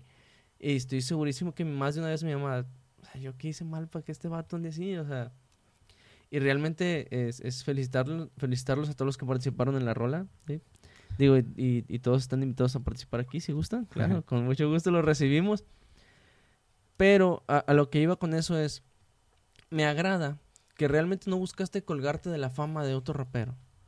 O sea, porque si lo hubieras buscado así, toda la canción hubiera sido igual sino que buscaste llevar este mensaje, el mensaje de vida, a través de algo que, como te decía ahorita, que, que mucha gente escucha y que, que, lo escucha muy, muy, muy seguido. O sea, realmente te felicito mucho por eso, creo que fue, fue muy bueno y, y fue muy versátil hacerlo. Y lo que te decía, yo también vi comentarios negativos y, y, del mismo pueblo de Dios que decían, no, es que este chavo es un copión, y es que por qué, y es que por qué no puede ser original. Y yo decía, brother, o sea, ¿por qué no mejor apoyarnos entre todos? Digo, a lo mejor mi, mi, mi, medio es diferente, ¿no? Porque yo hago podcast. De repente he hecho una que otra canción y si quieres escucharla, está en, Facebook. Se llama Misericordia. Por si le quieren escuchar, banda, váyanse ahí a, darle like, a darle play. Y, y, pero yo lo agarro más como hobby el hacer alguna canción. Este, de hecho voy a, voy a sacar una con, con Selene. Ah, ok. Y este, por ahí estamos platicando, ya le mandé la base y todo. Y vamos a sacar algo, algo a ver qué tal, qué tal no sale, ¿verdad? Ya después te lo paso que lo escuches. Pero yo a lo que voy es el, el apoyo del, del, pueblo cristiano debería, debería ser incondicional. Deberíamos de decir, ah, es que el Cefas la está rompiendo, machín. O aunque no le estuvieras rompiendo, brother, es, el Cefas va iniciando, sabes que déjate tiendo la mano, brother. Porque todos hemos batallado un montón cuando iniciamos un proyecto. Y se siente chido que alguien llegue y te diga, eh, ven, te echo la mano. ¿En qué estás batallando? ¿Cómo te ayudo? ¿Con qué, con qué te ayudo? Y no nada más decirte, no, carnal, o sea, ubícate, no te va a salir. Porque a veces las mismas palabras del pueblo cristiano son las que nos agüitan, o sea, y supongo que ya pasaste por eso. Sí, pues es que eh, yo creo que fue en la etapa donde te decía que no encajaba, ¿no? Eh, la gente como que me miraba extraño y traía alguna idea innovadora y como que la cara, ¿no? Luego, luego. Pero no entiendes, eso no lo entiendes al principio. Pero en lo personal eh, estoy muy agradecido con, con mi pastor, con los líderes, con las personas que me han enseñado el ser íntegro, el ser transparente en el camino de la fe y yo creo que eso nos, nos ha permitido eh, tener una, una madurez. No, no te digo que soy el super wow, el de respeto, porque la verdad tengo mis fallas, tengo mis errores, pero, pero sí tengo esa, ¿cómo te podría explicar? Eh, vaya, ya no, la gente que te rodea o, o tus amigos o los que se, se dicen ser tus amigos, es, es tan clara la escritura que cuando tú la analizas y tú la, la, la grabas en tu corazón, nada, nada se le escapa a Dios o a la escritura, porque dice, por sus frutos los conoceréis. Entonces, la gente lo toma como que ligero, pero realmente la escritura es muy clara, nadie puede esconder nada, nadie puede eh, eh, fingir algo durante mucho tiempo y más cuando estás en los caminos de Dios. Entonces, eh, trato de ser muy paciente, tolerante con mis hermanos que están un poquito mm, inmaduros en la fe, eh, a los que a los que tienen esa disposición como te decía de avanzar me, me, esfuerzo para motivarlos para empujarlos para, para exhortarlos también si tengo la oportunidad si Dios nos permite para ser prudentes para ser sabios al escuchar para ser corregidos también para ser quebrantados de parte de Dios para ser pulidos. O sea nosotros estamos en todo terreno, en el modo todo terreno, ¿no? Porque así se me enseñó, porque así se me, se me está dirigiendo, ¿no? Eh, y, y, lamentablemente en, muchos toman a la, ligera la música. Es como te decía, eh, mis respetos para los que sacan música cada, cada mes o, o, así cada corto tiempo. O cada 15 días, O cada semana. Pero, pero para mí la música tiene un peso, cada palabra tiene un valor, cada palabra tiene, tiene un significado poderoso. Por ejemplo, hay, eh, hay canciones eh, que todavía ni saco, tengo como unas 30, 40 canciones que no he sacado. Y, y no estoy apurado de, ah, quiero sacar todo. No, siempre estoy esperando el momento en preciso en decir, saca esta, bueno, ahora saca esta, ahora saca esta. Y, y sé que van a ser de bendición para mucha gente. Cuando entiende uno que no es por views, no es por vistas, no es por eventos, no es por eh, que, que, la gente llegue, porque sí han llegado.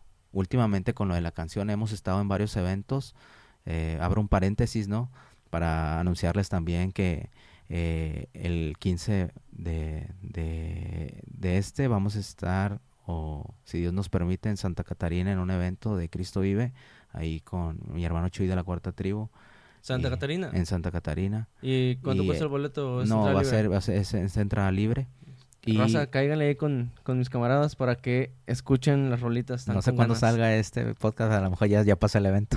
Sí, no, te, ahorita hacemos un, un video para, para, el podcast, para el evento. ¿Tú y, te pones para Y el 16, el 16, que es el sábado, vamos a estar en Saltillo también, en un evento de Cristo Vive, en Campamento de la Tierra, un, un evento muy especial también. Vamos a estar con mi hermano Chuy. Y vamos a estar, eh, gracias a Dios, por pura gracia. Pero a lo que voy es de que es, a través de todo lo que hemos pasado, eh, eh, vaya, por pura gracia de Dios hemos estado en varios eventos desde eh, 10 personas, 5 personas, es más, hasta a una sola persona le, le vaya, literalmente, vaya, válgame la redundancia, pero enfrente solamente a una persona le he cantado también, así como lo hice en esta ocasión, eh, y no me importa, o sea, no, no me cotizo, no me importa eso, sino que al contrario de que Dios por eso te presta las oportunidades, se presentan las oportunidades por algo. Y si tú no las aprovechas, estás dejando pasar algo valioso. Entonces, eh, hemos estado, como te repito, en lugares donde ha habido 10 personas hasta 5 mil personas. Hemos, hemos eh, en la Ciudad de México estuvimos en un tipo evento como el, el Pal Norte y este era muy grande, entonces ahí cantamos para varias gente y fue extraordinario, ¿no? Como la gente que no conocía drogándose abajo se acercaba y decía, hey, tus palabras me llegaron, hey, esto, y agradeciéndote, ¿no? Otras sí, obviamente como que te querían golpear, pero había algo que te guardaba, que era la presencia de Dios. Igual aquí estuvimos en el escena hace ya tiempecito, estuvimos abriéndole el concierto a Alex Zurdo con mi hermana Marina Valdés, saludos. Y así han pasado muchas oportunidades que hemos sabido aprovechar y el estar en esta nueva etapa donde Dios nos está mostrando Mm, más allá de, de, del auge eh, de la gente o musicalmente hablando, eh, nos está dando la oportunidad de, de, ser mejores, de ser más transparentes y que con el ejemplo tenemos que, que hablar más que con nuestras palabras. Es una demanda más porque entre más maduro estás, más se te delega. Pero imagínate, Dios es tan bueno y tan sabio que Él sabe, eh, como dice la Escritura, Él no va a poner una carga que tú no puedas llevar. Entonces, si tú no estás preparado para, para, para esa carga o para esa demanda, Él no te va a poner en una posición donde va a hacerte daño, en una posición donde te va a perjudicar como persona, y más cuando tienes familia ¿Por qué? Porque no solamente eres tú, sino es, es tu esposa, son tus hijos o X, Y, ¿no? Y eso eh, lo he ido aprendiendo en estos meses. Fíjate que eh, el pastor Ebed Melek, un saludo, mi hermano Ebed Melek, que ya estuvo aquí con nosotros, en alguna ocasión dijo, eh, dijo eso, cuando él iba empezando. Dijo, yo cuando iba empezando, yo no me fijaba dónde era el evento, yo no me fijaba cuánto me iban a pagar, yo ni siquiera cobraba. Dice, yo les decía, ¿sabes qué? Si tú me pagas mi y de vuelta, yo feliz. Porque lo que buscas es llevar la palabra. Dice, no estás buscando una cantidad, no estás buscando hacerte famoso. Y ahorita que tú lo decías, me hizo clic en la cabeza y dije, ok, o sea, realmente muchísima gente perdemos ese enfoque, y, digo perdemos porque a todos nos pasa, perdemos ese enfoque de que, ok, todo lo que estamos haciendo, sea mucho, sea poco, o sea lo que sea que hagamos, lo hacemos para Dios, no lo hacemos para ser famosos nosotros, no lo, como tú decías, no lo hacemos por views, no lo hacemos por dinero, nada, porque si lo hiciéramos por dinero, nos corromperíamos luego, luego, o sea, y, y, estaríamos hablando mentiras en, en, vez de darle la gloria a Dios, ¿no? O sea, estaríamos buscando la gloria de Jadiel, la gloria de Cefas o cada uno de, de los que traen algún proyecto. Claro, Sin embargo, cuando dedicas las cosas a Dios, Dios se encarga de abrirte puertas fíjate, eh, un ejemplo muy, muy sencillo, muy, muy rápido es cuando nosotros empezamos con el podcast, y digo nosotros porque mi novia me ayuda, aunque hoy no pudo venir, nunca pensamos en que íbamos a tener gente del mundo del rap en, en, el podcast. Y deja tú del mundo del rap, nunca pensé tener a Beth Melek, que yo lo escuchaba hace 10 años, en, en el programa. O sea, yo cuando tenía 14, 15 años, este, yo lo escuchaba y, y, ya estaba siendo un referente en, en el hip hop este, cristiano. Y entonces te estoy hablando de que yo tenía 14, tengo 29, 15, casi 15 años después, no, 15 años después, casi 16, me lo vine a topar en Aguascalientes, que ni siquiera es Nuevo León en donde yo lo conocí, y pude compartir con él esta experiencia, o sea, y, y te das cuenta que es Dios abriéndote las puertas, ¿no? Porque, pues bueno, ustedes tal vez solamente ven este cuadro o el cuadro de mi, de mi compadre el Cefas, pero pues todo es una inversión. Claro. Todo lleva un trabajo, tardes, noches de edición, estar invitando raza que no sabe si, si va a venir o no, o que si te va a confirmar o no, eh, que por cierto, gracias por ser cumplido y confirmar hoy en la mañana. Pero ha habido ocasiones en que me confirma alguien, brother, y, me cancela 10 minutos antes y yo así como que, ah, señor, ¿por qué? Y, y lo, me pasa lo que tú decías, ¿no? Escuchas algo que te dice, tranquilo. O sea, no, no era el momento no, está bien, no pasa nada. Tranquilo. Obviamente te frustras, o al menos a mí me, de repente me pasa que me frustro porque, señor, pero necesito este capítulo para el miércoles porque sacamos los miércoles el capítulo. Tranquilo. Y tranquilo. Y, y el Señor va acomodando todas las piezas. y escuchar que en tu proyecto o en tu ministerio es básicamente, Dios ha trabajado igual, obviamente, me imagino que trabaja diferente con cada uno, Claro. pero es, es lo mismo, o sea, primero Dios te da esta prueba de fe y tú dices, va, voy a dar el paso, no sé qué hay enfrente, Señor, no sé si me voy a caer, no sé, lo que sé es que tú vas a estar ahí, si me caigo, si sigo de pie, pase lo que pase, y das este paso de fe y como ahorita nos platicabas acerca de la canción que te marca eh, Chuy, se llama Sí. el, el chico de la cuarta tribu, y, y cuando me lo estabas platicando, yo dije, wow, o sea, realmente Dios dijo, a ver, Cefas, ¿quieres una respuesta? Sobres, ahí te va, pum. Y cuando dices, fue más mi asombro, dije, claro, o sea, porque es, es colgar el celular y decir, o sea, neta. O sea, Claro. o sea, es como que no tengo ni palabras para decirte gracias. O sea, y, y es, es algo increíble realmente. Y, y todos los ministerios musicales a mí se me hacen muy increíbles porque soy músico frustrado, has de saber eso. Siempre es como que, ah, chale, yo también quise dedicarme a eso, pero eh, llega este momento en donde tomas esta decisión y a veces es la equivocada, ¿no? Y ya no puedes seguirlo haciendo. Pero bueno, este, ya no hablemos de cosas tristes, ya no hablemos de cosas tristes. Actualmente, este, por ahí hace la semana pasada que hablamos, me dijiste que estabas grabando algo, que tenías una grabación por ahí.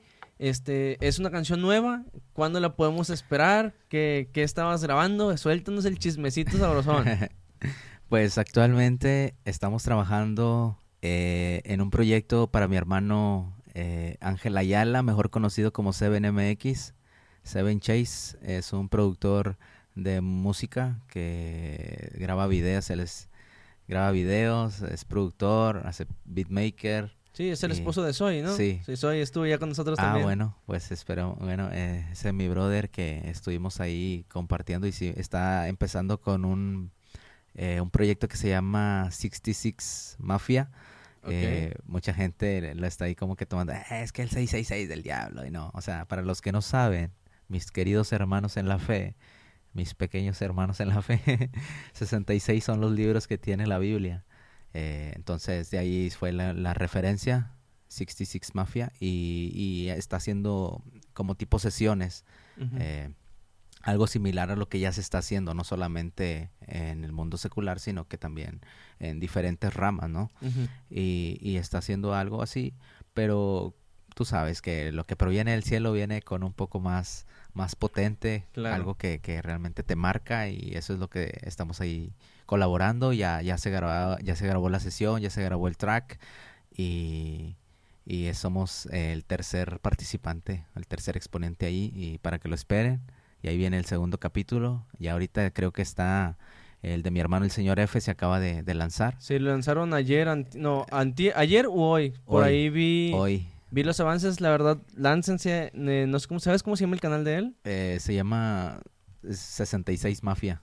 Ok. 66 Mafia. Váyanse a ese 66. canal, la verdad el del señor F está bastante bueno. Yo lo, lo vi, vi unos tramos ahí que subió Soy y se ve muy bien, la verdad se ve muy bien. Vayan, si no les gusta, vengan aquí y me ponen abajo, no me gustó, pero estoy seguro que les va a gustar. Así que yo se los puedo asegurar que les va a gustar. Brother, este, antes de terminar, eh, primero que nada agradecerte realmente que te hayas dado el tiempo de, de estar aquí con nosotros. Digo, no es, no es tan tarde, pero agradecerte que te hayas dado el tiempo porque sé que es una vuelta un poquito medio larga.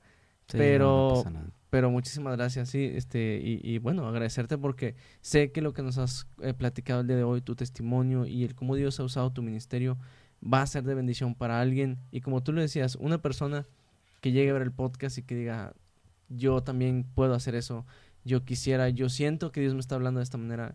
Yo estoy seguro que Dios este, va a estar contento de que has estado con nosotros. Y antes de terminar, tenemos dos sesiones, eh, dos sesiones, dos secciones, era con doble C, en el podcast. Y si, si has visto los podcasts hasta el final, te has dado cuenta. Espero no vengas preparado porque... No, no, nada de eso. nada de eso. No traes acordeón, ¿verdad? No, No. no. Ok, nuestra primera sección se llama ¿A quién y por qué?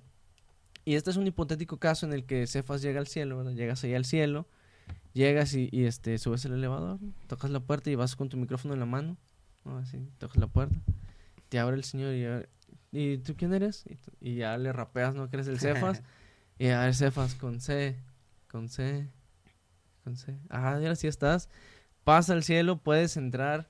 Y ya tú bien contento de que vas a entrar al cielo. Y el Señor te dice, antes de entrar al cielo, puedes hablar con alguien, con un personaje, puede ser bíblico, histórico, puede ser un familiar tuyo, alguna persona con la que tú quieras hablar, queremos saber a quién escogerías y por qué.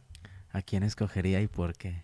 Híjole, fíjate que no, no, sí los escuché y toda la dinámica, pero como que estaba en otro canal, no, no me puse a pensar de que, a ver, ¿a quién escogería?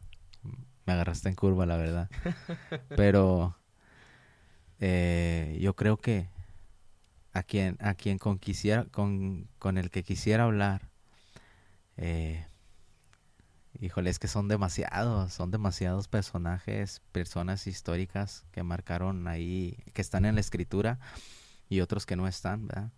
Pero yo creo que uno de los que, de los que les hablaría en ese momento, pues son, no sé, eh, tal vez al Gadareno. Hablar con él. Como cuando Jesús le dice, ¿no? que no le permitió ir con él. Y aún así él ya sabía su chamba, ¿no? O sea, porque no solamente ganó un pequeño territorio, sino fueron demasiadas ciudades donde él evangelizó.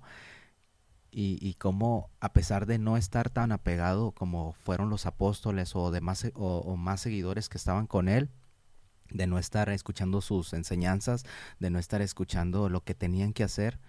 Este hombre se ganó las ciudades sin tener un discipulado, sin tener nada, sin tener eh, eh, esa como, como, como el instituto. Pues yo no he estado en ningún instituto ni nada, pero me asombra en la manera en la que, en la que lo redacta la escritura, ¿no?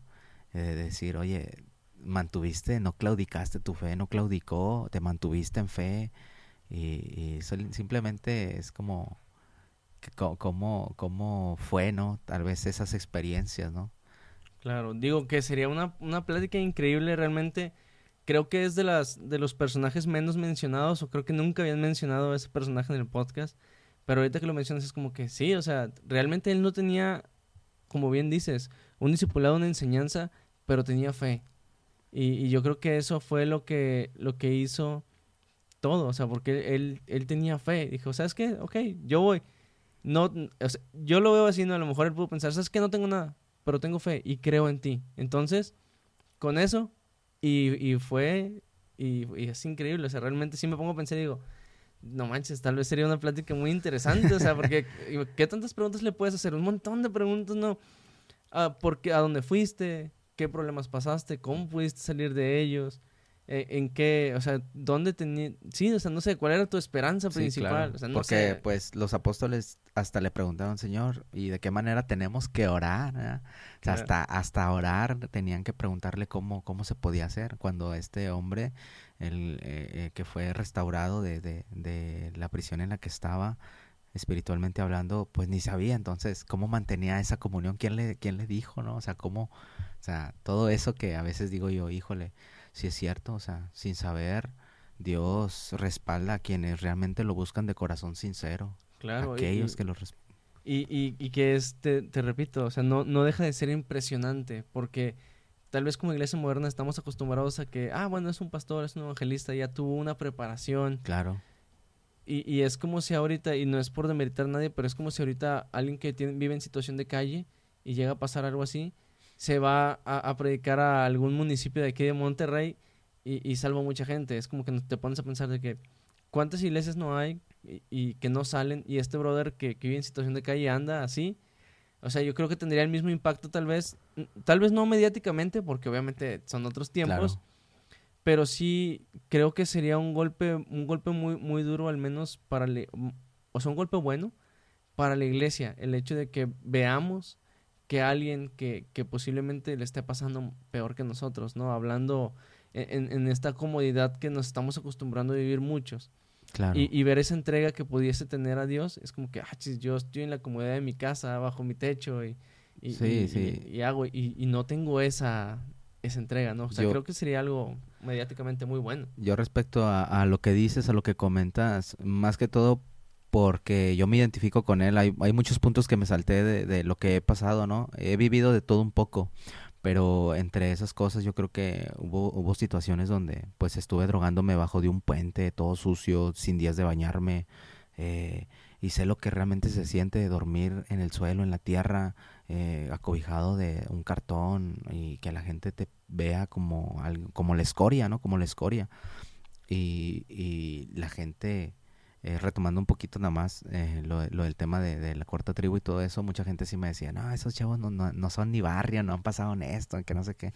Pues yo así por dentro, o, contestándome yo, pues no sé qué barrio conozcas tú, pero yo el barrio que yo conozco, la calle que yo viví, yo no la quiero volver a pasar. Entonces, son muchas cosas que, que suceden. Y también aclarando un poquito, lo, retrasándome, eh, no estoy en contra de la gente que, que, que vive del ministerio, ¿no? Eh, todo, todo obrero es digno de su salario y en lo personal, por ejemplo, Chuy de la Cuarta Tribu o varios amigos eh, venden playeras, venden gorras y, y, yo no estoy en contra de eso, sino que es como te digo, es un talento, es algo que, que, que a través de eso tal vez puedan sustentar su vida, su familia y no, ¿por qué, ¿por qué no estoy tanto en contra? Porque pues tal vez a lo mejor el día de mañana eh, Dios me permita hacer algún producto cristocéntrico o, o algo, no sé, una taza de café, unas tazas o un arreglo, lo que sea, y pues puede hacer mi fuente ahí donde puede involucrar a mi esposa para generar algo, pero, pero sí, gloria a Dios por todo eso que Dios está haciendo. El detalle es de que, como dice la escritura, guarda tu corazón, ¿no? Sobre todas las cosas y que, que, que nunca, nunca te cubra el afán ni la preocupación porque cada día tiene su propio afán. Fíjate que estaba, ahorita que estás hablando, estaba buscando un versículo, por si viste que estaba con un teléfono, no estaba whatsappeando. No, no, no, Estaba buscando un versículo precisamente que cuando hacías esa referencia de que te tocó dormir bajo un puente, eh, o a lo mejor ni siquiera te, te, diste cuenta cuando te quedaste dormido. Digo, a mí me pasó algo muy similar. Cuando estuve en Chihuahua, este, salí con una chava, que esta chava le, le ponía el crico, machín.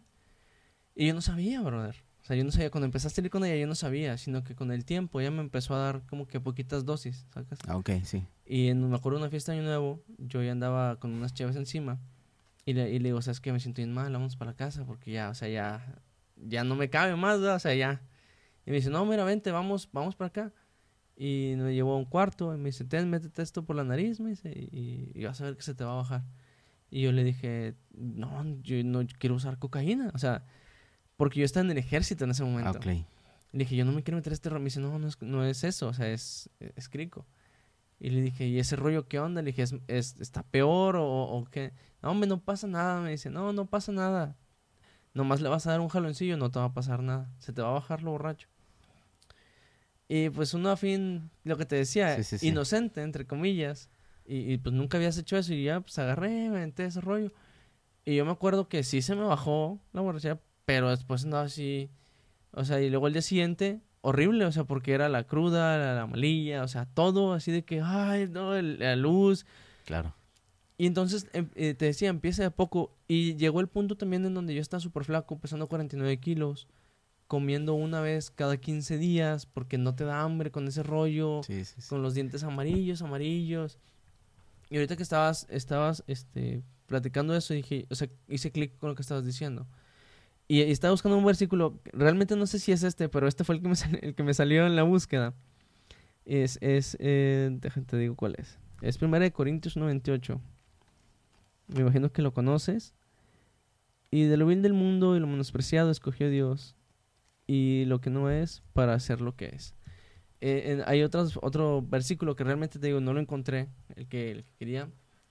Y, y, yo lo digo en la canción de misericordia que, que te digo que grabé, yo, le decía a Dios en esa canción, o sea, de lo más vil me sacaste y me sentaste en tu mesa. Por eso no tengo dudas que cumplirás tu promesa. Y, y muchas veces no, no aprendemos a valorar eh, lo que te decía hace un momento, no el techo que tenemos, eh, el hecho de que nos podamos sentar en una silla, que te estés con tu familia. Porque sé que a lo que nos contaste, cuando estabas tú pasando todo eso, pues no estás con tu familia, lo pasaste tú solo. Sí. Y, y, cuando a mí me tocó estar en Chihuahua, y es mucho más difícil solo querer salir de una situación, porque tu familia como quiera es un ancla a veces. Claro. Y, y, y, te ayuda a salir de estas cosas.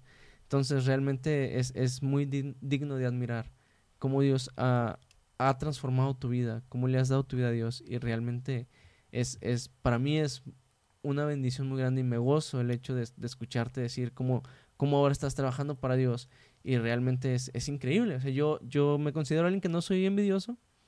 Eh, si la gente que me conoce cree que soy envidioso, pues bueno, ya, ellos, ¿verdad? Pero yo me considero alguien que yo, yo celebro mucho los, los logros de mis amigos y, y, de la gente que conozco. O sea, yo trato de ser esa persona que cuando hagas algo te va a llegar un mensaje mío, carnal, no manches. Y, y si también, si, si creo que hay algo que no va, también soy ese amigo que te va a decir, bro, creo que te estás yendo por otro lado. claro podrías revisar esto, tal vez. Sí, sí, sí. Y, y soy esa persona que, te lo digo abiertamente, soy esa persona en la que si ocupas algo, aquí está la casa con toda confianza. Claro. Y, no nada más contigo, o sea, con, con, todo el mundo. Trato de ser así. La gente, me, eh. la gente ha, pasado que la gente me dice, no, Jadiel, es que confías demasiado en la gente y por eso siempre te andan viendo la cara. Y yo, brother, no me importa. Y yo sé que a lo mejor para mucha gente está mal, pero yo no tengo por qué negarme a ayudar a alguien. Cuando Dios me dice, si tú puedes ayudar a alguien, ayúdalo. Pues yo creo que, que en lo personal, gloria a Dios, bro, la neta, Dios acomoda las cosas y te pone a personas tan chidas, así como tú, como personas que he conocido en los últimos meses. Pero es, es, es algo inevitable que, que el ser humano, y más en Cristo, es inevitable pasarlo, ¿no? Esos desiertos, esas tribulaciones momentáneas donde son filtros eh, donde Dios prueba tu corazón, qué tan resistente es para la prueba, o, simplemente te hace ver las cosas por dónde vas, ¿no? Por dónde vas, sin cambiar tus convicciones y cambiar tus ideales y siendo la misma persona, ¿no?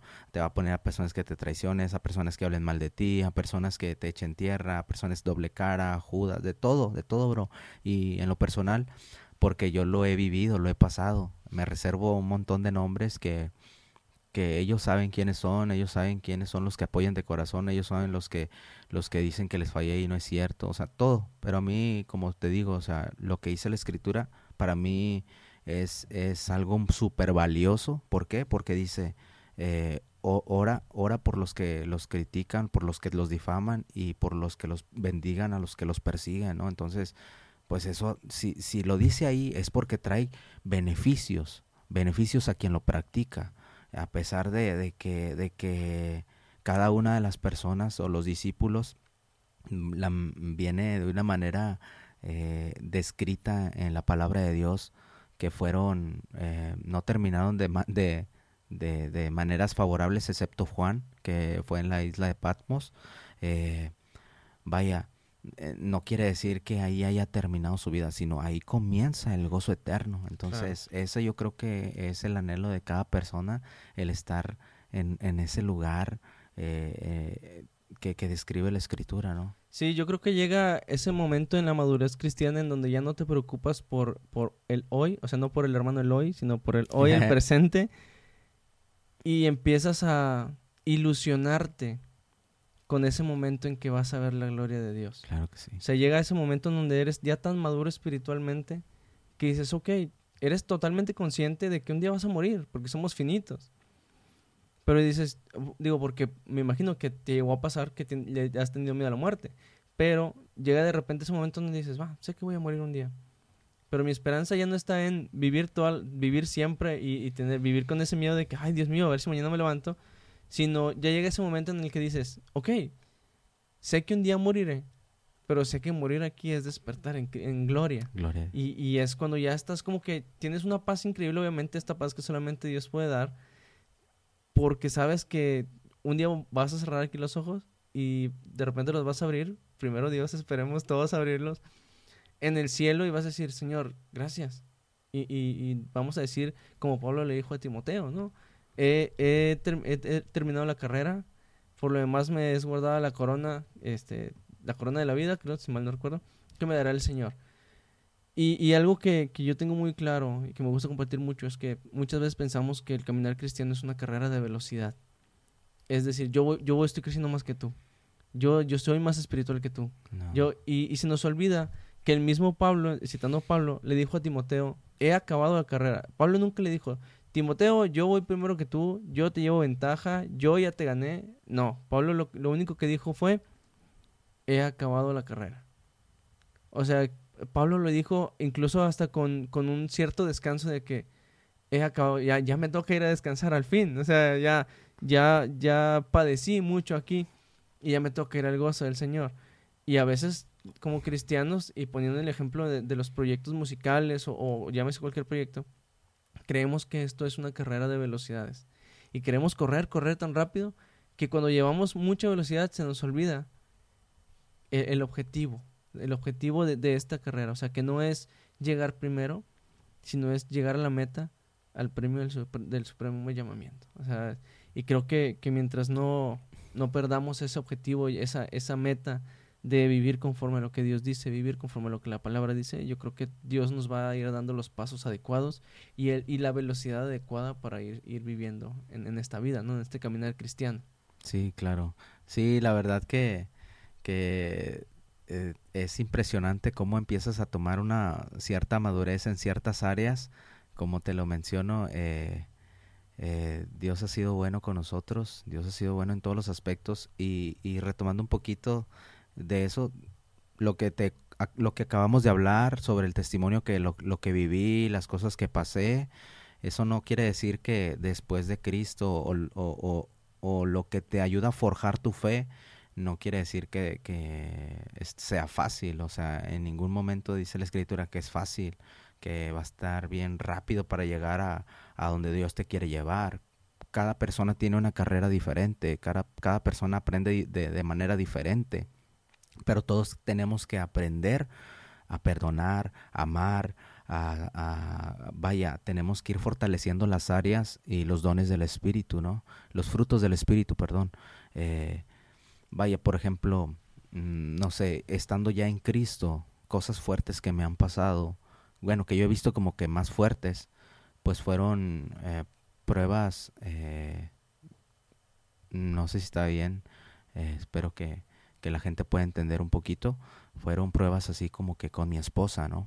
Mi esposa, pues recientemente eh, yo he estado amenazado de, de muerte y con personas de, del crimen organizado, pero pues por gracia de Dios aún estamos, estamos firmes y tiempo atrás también, hace como unos dos, dos, dos, dos años más o menos, estaba trabajando en San Nicolás y llegaron unas personas armadas apuntándome eh, amenazándome, diciéndome tantas cosas y yo solamente no pensaba en mi muerte, sino pensaba en, tengo que, el, el, este hombre tiene, tiene que terminar de hablar y cuando termine de hablar va a ser mi oportunidad de, de, de, de aventar lo que tengo que decir. Y cuando terminó dicho y hecho, empecé a predicarle, empecé a testificarle y los hombres me pidieron perdón. O sea, no por vanagloria, no lo cuento por vanagloria ni porque ah, soy el super espiritual y no, nada de eso. Al contrario, sí, es como tú dices, se siente a veces temor, se siente la opresión, y el díjole, ya hasta aquí llego, pero mi enfoque dije, mientras esa persona como si tiene un arma, esa, esa persona tiene un alma. Entonces, eso lo escuché en una canción del señor Pérez, pero es muy cierto, o sea, yo, yo lo experimenté en vida real. Otra fue cuando fuimos a Reynosa, yo y otro brother, eh, y allá llegando hacia la central, eh, nos querían levantar y había chicos con radios y todo, no, que venimos por ustedes y eso que el otro. Y terminó de hablar el hombre igual, ¿no? Yo también busqué la oportunidad y le dije, oye, ¿tú cuántos años tienes y tal? ¿Y tienes familia? Y empecé a hacerle yo preguntas como si yo fuera el, el que ahí, ¿no? Y de repente llegamos al punto donde le dije, mira, brother, yo también me encontraba de esa manera, mira esto, mira el otro, y así, esto. Y, y el hombre poco a poco se fue descubriendo, se fue quebrantando hasta terminamos orando por él, eh, eso fue bien gozoso. Y ciertas experiencias así nos han ayudado a fortalecer, ¿no? Son cosas que, que a veces Dios nos atraviesa para probar nuestro corazón, nuestra fe. Digo, no es como, por ejemplo, cosas de, de, de, de que tú dices, ay, bien agradables, ¿no? Pero son cosas que a veces son necesarias, que a la fin de cuentas nos traen una satisfacción bien bonita. Por ejemplo, todo lo que, lo que te menciono, eh, llegó un punto donde, donde por pura gracia de Dios es, le prediqué o le testifiqué con mi ejemplo, no con palabras, no dije Jesús te ama, no esto, sino que con mi puro ejemplo, yo no crucé palabras con este hombre, pero era el líder de, de, de una de un ¿cómo se dice? de un círculo de organización muy muy delictivo.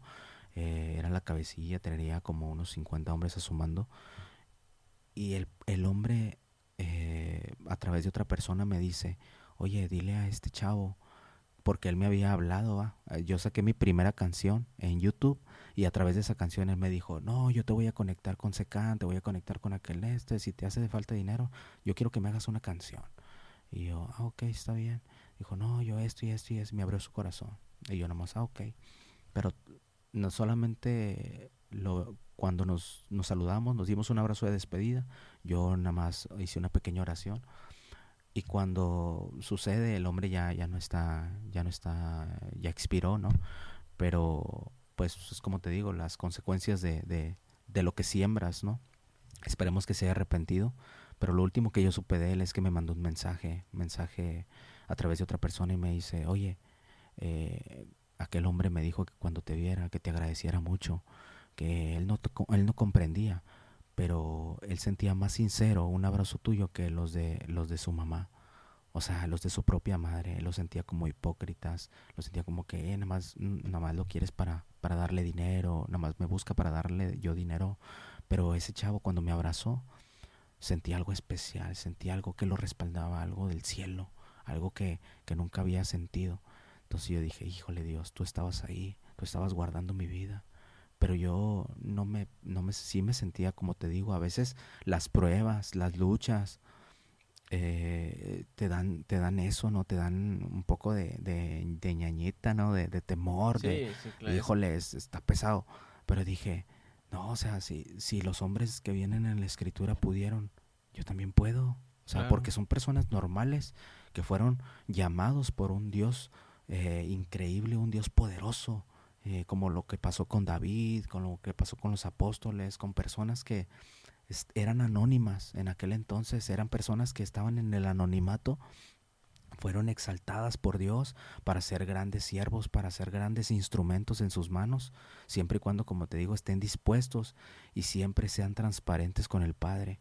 Entonces, yo iba con esa mentalidad, con esa convicción, y digo, híjole, ahora que recuerdo, es para mí un privilegio estar contando, que la gente se motive, que la gente siga eh, aumentando su fe que sí se puede, con Cristo sí se puede y es la mejor decisión que cualquier persona que quiera experimentar realmente algo extraordinario y que nunca ha pasado en su vida, que tenga o que quiera ver algo diferente en su día a día, en su rutina, salir de la rutina, ver un camino diferente, eh, solamente lo puedes encontrar con Cristo, con nuestro Señor Jesucristo, el pedirle de todo corazón, muéstrame, enséñame, guíame.